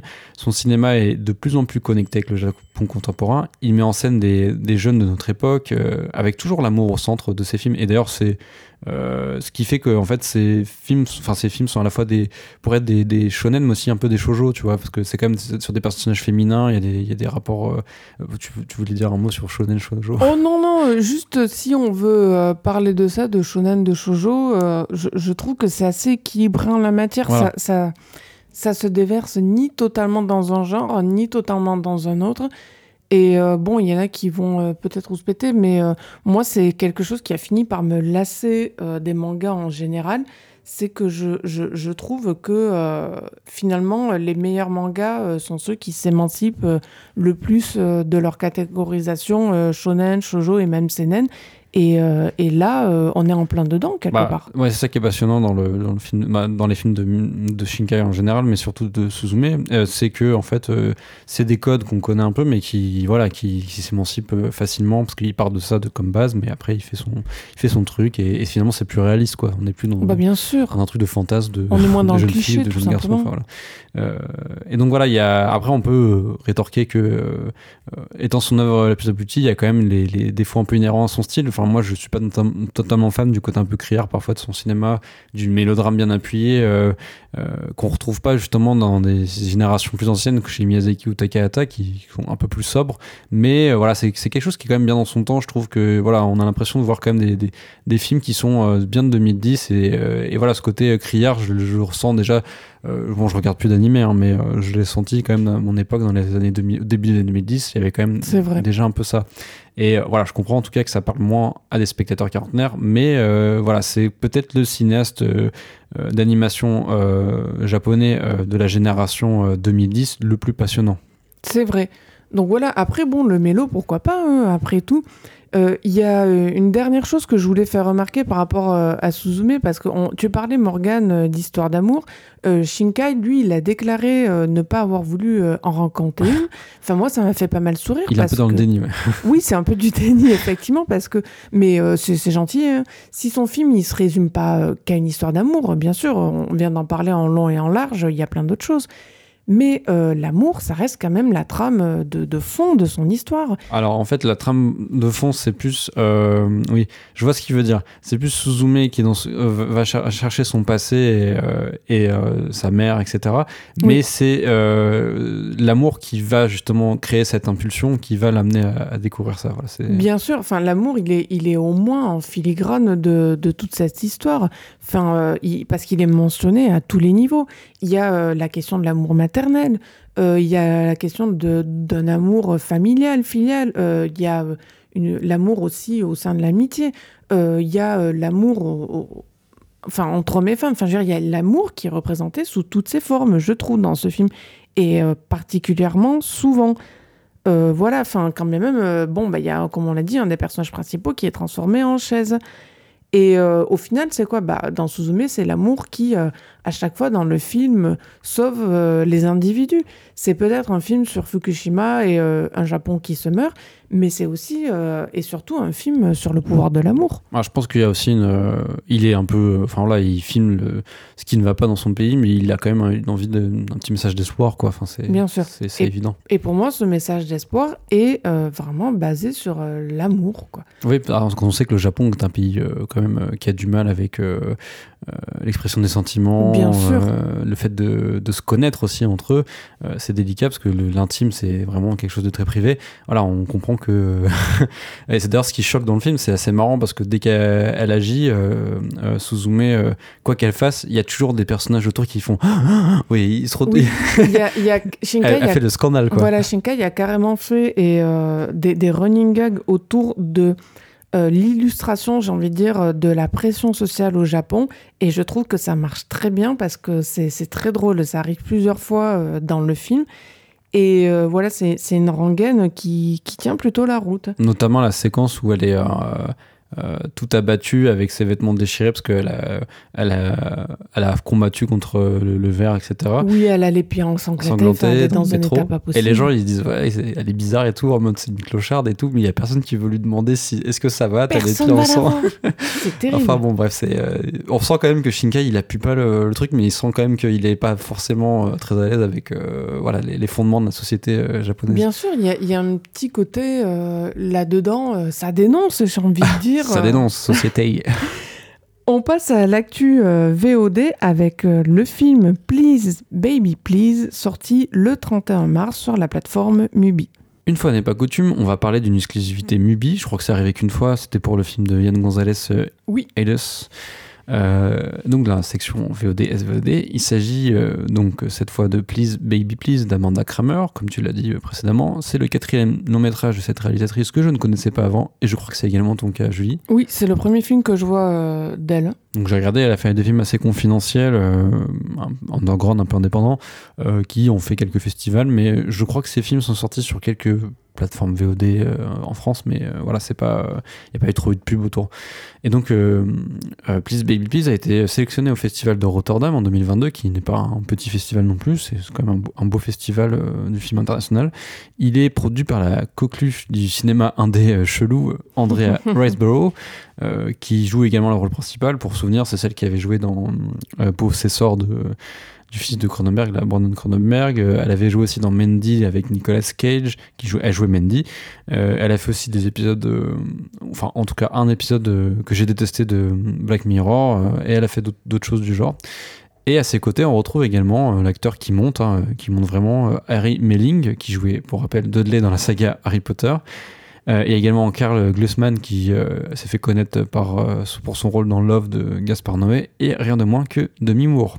Peux-tu nous résumer le film, Julie? Oui, alors ça va aller très vite. C'est un couple qui assiste à un meurtre dans la rue de la part d'un gang qui finit par les poursuivre jusqu'à s'immiscer dans leur appartement, leur intimité. Ils se retrouvent à la fois effrayés et fascinés par les membres de ce gang et leurs blousons noirs pas euh, Arthur euh, en particulier, donc Arthur, euh, l'homme du couple, qui voit sa sexualité remise en cause par le leader du groupe qui ne le laisse pas insensible. Le leader s'appelle Teddy. Oui. Moi, je vais aller tout droit, enfin droit au but en tout cas. Je, n'ai pas aimé le film. j'ai lu dans l'abondance que Variety, c'est une citation, hein, comme ils aiment bien faire dans l'abondance, avait dit que Please Baby Please, c'est West Side Story réalisé par Kenneth Anger. Alors c'est vrai que ces références, on les a, et dès les premières minutes, bah, ça saute aux yeux. Bah, le début en plus c'est euh, scène musicale avec l'entrée en scène des des, des blousons euh, noirs, ça fait très euh, début de West Side Story.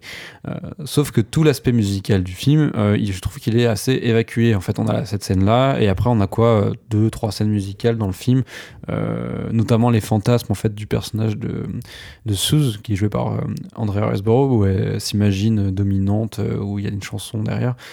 mais c'est à peu près tout et d'ailleurs c'est des numéros assez courts, ça dure quoi deux minutes trois minutes. Euh, et en plus, on comble les chansons, je les trouve pas très bonnes. Euh, pour ce qui est de Kenneth c'est une évidence. Euh, le film est gay, queer, expérimental. Il y a des néons partout, des blousons noirs, il y a de la violence surtout. Enfin, Kenneth Anger, c'est du cinéma très violent. mais qu'est-ce qu'on s'ennuie? Le film affiche bien toutes ses intentions et bénéficie en plus d'un joli casting, mais il y a un vrai problème de mise en scène et d'écriture. Euh, le film fait aussi penser à du mauvais Lynch, avec son notamment un, élément central dans le film, un, lieu, c'est le, club, euh, d'ailleurs je crois ça s'appelle Blue euh, Club, je sais plus, un truc comme ça. c'est un club avec un, filtre bleu et des néons bleus très appuyés, avec surtout quand on arrive pour la première fois dans le club et à chaque fois qu'on y retourne, il y a une musique avec un saxo qui fait penser à la musique de Twin Peaks. c'est un peu la même organe à chaque fois qu'on voit un film ouvertement lynchien. Il y a généralement aucun mystère, et ça ressemble plus à de la parodie qu'autre chose. C'est le cas de Please Baby Please. Oh, ça va être compliqué de passer derrière ça. Euh, j'ai pas autant détesté le film que toi, Morgan.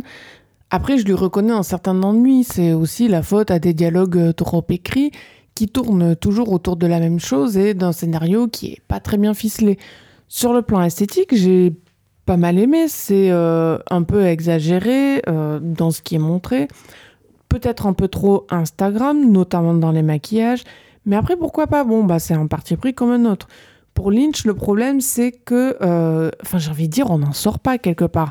C'est comme si tout le monde avait vu Twin Peaks et compagnie, et euh, comme s'il avait tellement influencé les réalisateurs qui émergent aujourd'hui qu'on a difficilement euh, des scènes de club ou de bar qui ressemblent à autre chose qu'à du Lynch. C'est énervant, mais bon, tout le monde fait ça quasiment, sans dire que j'en retiendrai grand-chose dans le futur. Moi, ce qui m'a pas mal intrigué au niveau des dialogues dans Please Baby Please, c'est à quel point ils embrassent des discours à la fois très actuels et complètement confus sur la masculinité et la féminité. Ces dialogues sont le produit de, ça, accidentellement peut-être, mais euh, il faut voir, je trouve, ce que ça dit de l'époque. En premier lieu, que beaucoup de gens sont décidément euh, complètement paumés, euh, et on va dire qu'ils nous ennuient quand même un peu avec leurs problèmes. Le personnage de Arthur, incarné par euh, Harry Manning, il est totalement égocentrique, mais comme tous les autres au fond, avec euh, des, juste des modes d'expression différents. C'est vrai, quelque part, on dirait que le but de tous ces personnages, c'est de passer leur temps à se faire remarquer, à essayer de dire quelque chose d'intéressant pour tromper l'ennui peut-être. Mais du coup, paradoxalement, ça en fait un, univers moins toc que tout ce que les couleurs et les costumes du film laissent croire en premier lieu. Parce que, en fait, qu'est-ce qui se passe avec ces dialogues? C'est qu'ils ont beau être complètement superficiels, euh, ils sont malheureusement très sincères. Et puis, euh, non, mais euh, comme je disais, les personnages, ils sont, euh, ils sont très, très dans la pause, en fait. Ils, ils, sont tout le temps, enfin, dès qu'ils parlent, dès qu'ils ouvrent la bouche, c'est pour raconter des, des, concepts, des théories, mais ils sont pas dans le concret, en fait. Jamais. Et c'est vrai qu'il y a un côté moqueur dans le film d'Amanda Kramer qui, qui, semble se rire justement du côté un peu snobinard, si je peux me permettre, de l'intelligentsia woke. On voit des personnages qui brassent de l'air, qui récitent de la poésie, notamment sur un rythme de batterie, c'est totalement chiant.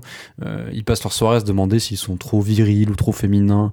ils se posent la question de leur orientation sexuelle. Il ne parle que de ça. Voilà, ce qui, ce qui n'est pas un scandale, hein. tu peux te poser la question, etc. Mais en fait, tu as l'impression que c'est dès qu'ils ouvrent la bouche entre eux, c'est pour parler de ça. En fait, pour savoir qui est le mieux, le, moins euh, problématique, on a l'impression que c'est ça. Euh, même si on sent déjà que Suze euh, partage des, fantasmes de, défoncer la gueule de gens. Enfin, c'est ce qu'elle dit, quoi. Des fois, elle, a envie de tuer quelqu'un. Enfin, oui, elle a des pulsions de, violence. Et elle choque déjà l'assemblée. Enfin, on sent déjà qu'il y, a un problème dans ce personnage. Enfin, un problème entre guillemets vis-à-vis des autres, je veux dire. et il y a quelque chose qui veut sortir, émaner d'elle. et en fait, c'est marrant parce que le final du film, bah, en fait, il nous montre que à toute fin, désolé, je spoil, que le couple Arthur et Suze, euh, donc euh, réunis dans un. Suze, comme l'alcool, ça me fait penser, ça me fait marrer. Euh, réunis dans un trouble avec Teddy, donc le, bad guy, mauvais sosie de Marlon Brando, le, leader du, des, des Gents, d'ailleurs, je s'appelle comme ça, les Young Gents, un truc comme ça. et c'est marrant parce que le fait que ce soit le sosie de Marlon Brando, moi je l'ai saisi qu'à posteriori parce que dans le film, j'ai pas trouvé ça évident du tout. Non, en plus, il, enfin, il ressemble pas trop à Marlon Brando, quoi, Carl Glussman. Et euh, voilà, ils sont dans un trouble à la fin. Euh, t'as l'impression qu'ils sont contents. En plus, il y a euh, Suze qui est habillée euh, en gangster, enfin, pas en gangster, avec le blouson noir. elle, elle, elle, enfile une forme de, virilité parce qu'en fait, c'est un peu ce qu'elle revendique. Et, en fait, tout le film, les, personnages n'ont fait que se chercher, se sont fixés des barrières. On sent qu'il y a des barrières issues de la norme. Ils ont déblatéré sur leur sexualité. Mais c'est finalement au bout de 90 minutes qu'ils agissent et assument leurs différents euh, penchants sexuels. Euh, reste que malheureusement, en fait, tout le parcours de, du début à, la fin est long, ennuyeux, très répétitif. Il n'y a, pas forcément d'invention formelle euh, de plus que ce qu'on voit. Il n'y a pas grand chose d'intéressant à l'écran. Toute la structure du film, en fait, elle est bancale, elle manque de lien. D'ailleurs, on a l'impression que c'est une suite de sketchs, je trouve. Enfin, a le montage de chaque séquence entre elles, c'est un peu aléatoire. C'est vraiment un vrai problème d'écriture. Et tout le film se passe dans trois ou quatre décors, ce qui n'est pas un problème en soi, mais le problème c'est comment Amanda Kramer les films euh, voilà, c'est filmé comme des petites scènes de théâtre en fait, où la caméra elle épouse la plupart du temps, pas tout le temps, mais euh, un point de vue en fait qui est euh, externe, celui du public, et on voit les personnages se mouvoir. Et des fois, il y a des moments où elle va zoomer sur un personnage. je dis pas zoomer de manière évidente, c'est un ça fait le montage, on, a on voit un personnage plus près, voilà. Mais on revient toujours sur euh, le plan plus large de, cette scène. Donc souvent c'est l'appartement de Suze ou le, ou le bar. En fait, on sent vraiment que euh, tout est euh, comment dire, construit en studio et qu'en fait, euh, t'as la caméra et toute l'équipe technique qui est euh, de l'autre, enfin, en face de, des personnages qui sont en train de jouer. Et euh, voilà, c'est une vision un peu unilatérale des décors et qui renforce le côté un peu carton plate. Euh, voilà, c'est un côté artificiel qui est voulu par la réalisatrice. Bah, Mais c'est- c'est vrai qu'on voit tous ces décors, pardon Morgan, mais comme si on était au balcon latéral de la salle de théâtre. Quoi. Exactement. Et, euh, et en fait, voilà, c'est un côté artificiel qui est voulu par les réalisatrice, qui en soi n'est pas, un- pas un problème, parce que ça, ça peut. Enfin, il y a déjà des films qui ont utilisé, fait, fait, fait cette, utilisation des décors. Mais là, je trouve que c'est un peu fade et sans imagination, parce que même les décors en soi sont pas très intéressants. Et c'est triste. Je pense que le problème de, de Please Baby Please, c'est d'être quelque part plus le produit d'une idée globale que de plusieurs idées. Kramer, bon, bah, euh, elle voulait absolument euh, parler de la crise de la masculinité, des problèmes liés à l'hétérosexualité, de la place de la femme dans tout ça. Bon, finalement, euh, c'est euh, plus ou moins euh, un même discours, pourquoi pas. Mais euh, comme le film ne parle exclusivement que de ça, en tournant sans arrêt autour du pot, en fait, il ne décolle pas. Et il reste quelque part plus intéressant par son aspect, comme je l'avais dit, produit de son époque, que pour des raisons cinématographiques. Parce que du cinéma dans Please Baby Please, bah, il n'y en a pas beaucoup, quoi.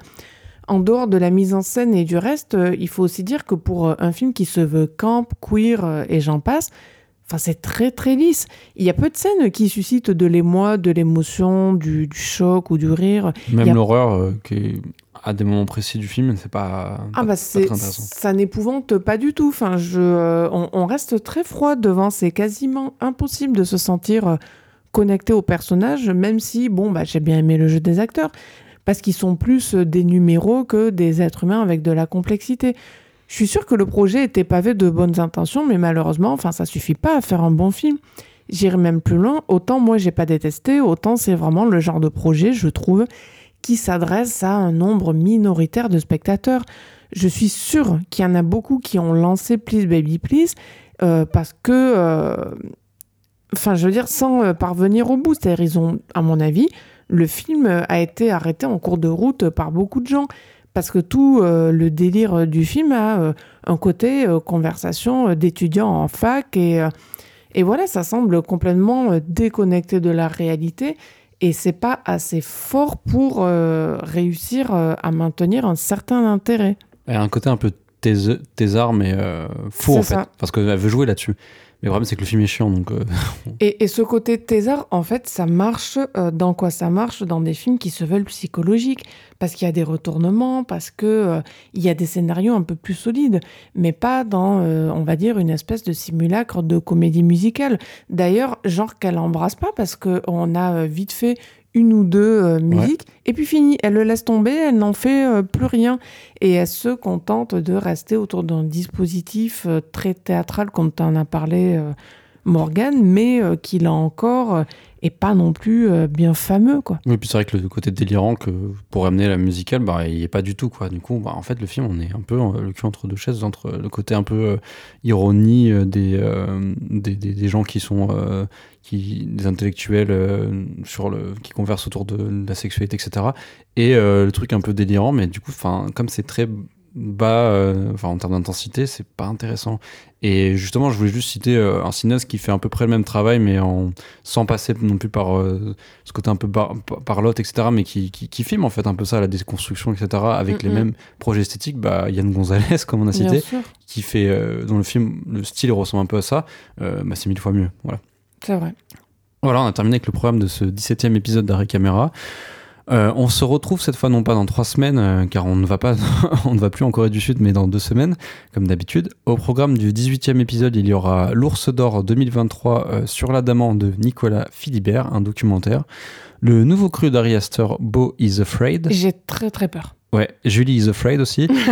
et le film historique algérien La dernière reine d'Adila Bendimerad et Damien Ounouri, pour la partie VODSVD, on parlera de Something in the Dirt de Justin Benson et Aaron Moured. Un film euh, qui parle de conspirationnistes. Ouais, j'aime beaucoup leur travail. C'est des cinéastes qui font du cinéma d'horreur, euh, de science-fiction avec euh, enfin un peu do it yourself avec quasiment pas de budget. Donc, et là, ils l'ont tourné pendant le Covid. Donc, un peu hâte de voir ça. C'est dispo en fin de mois sur Shadows. D'ici là, portez-vous bien. On vous dit à bientôt. À bientôt.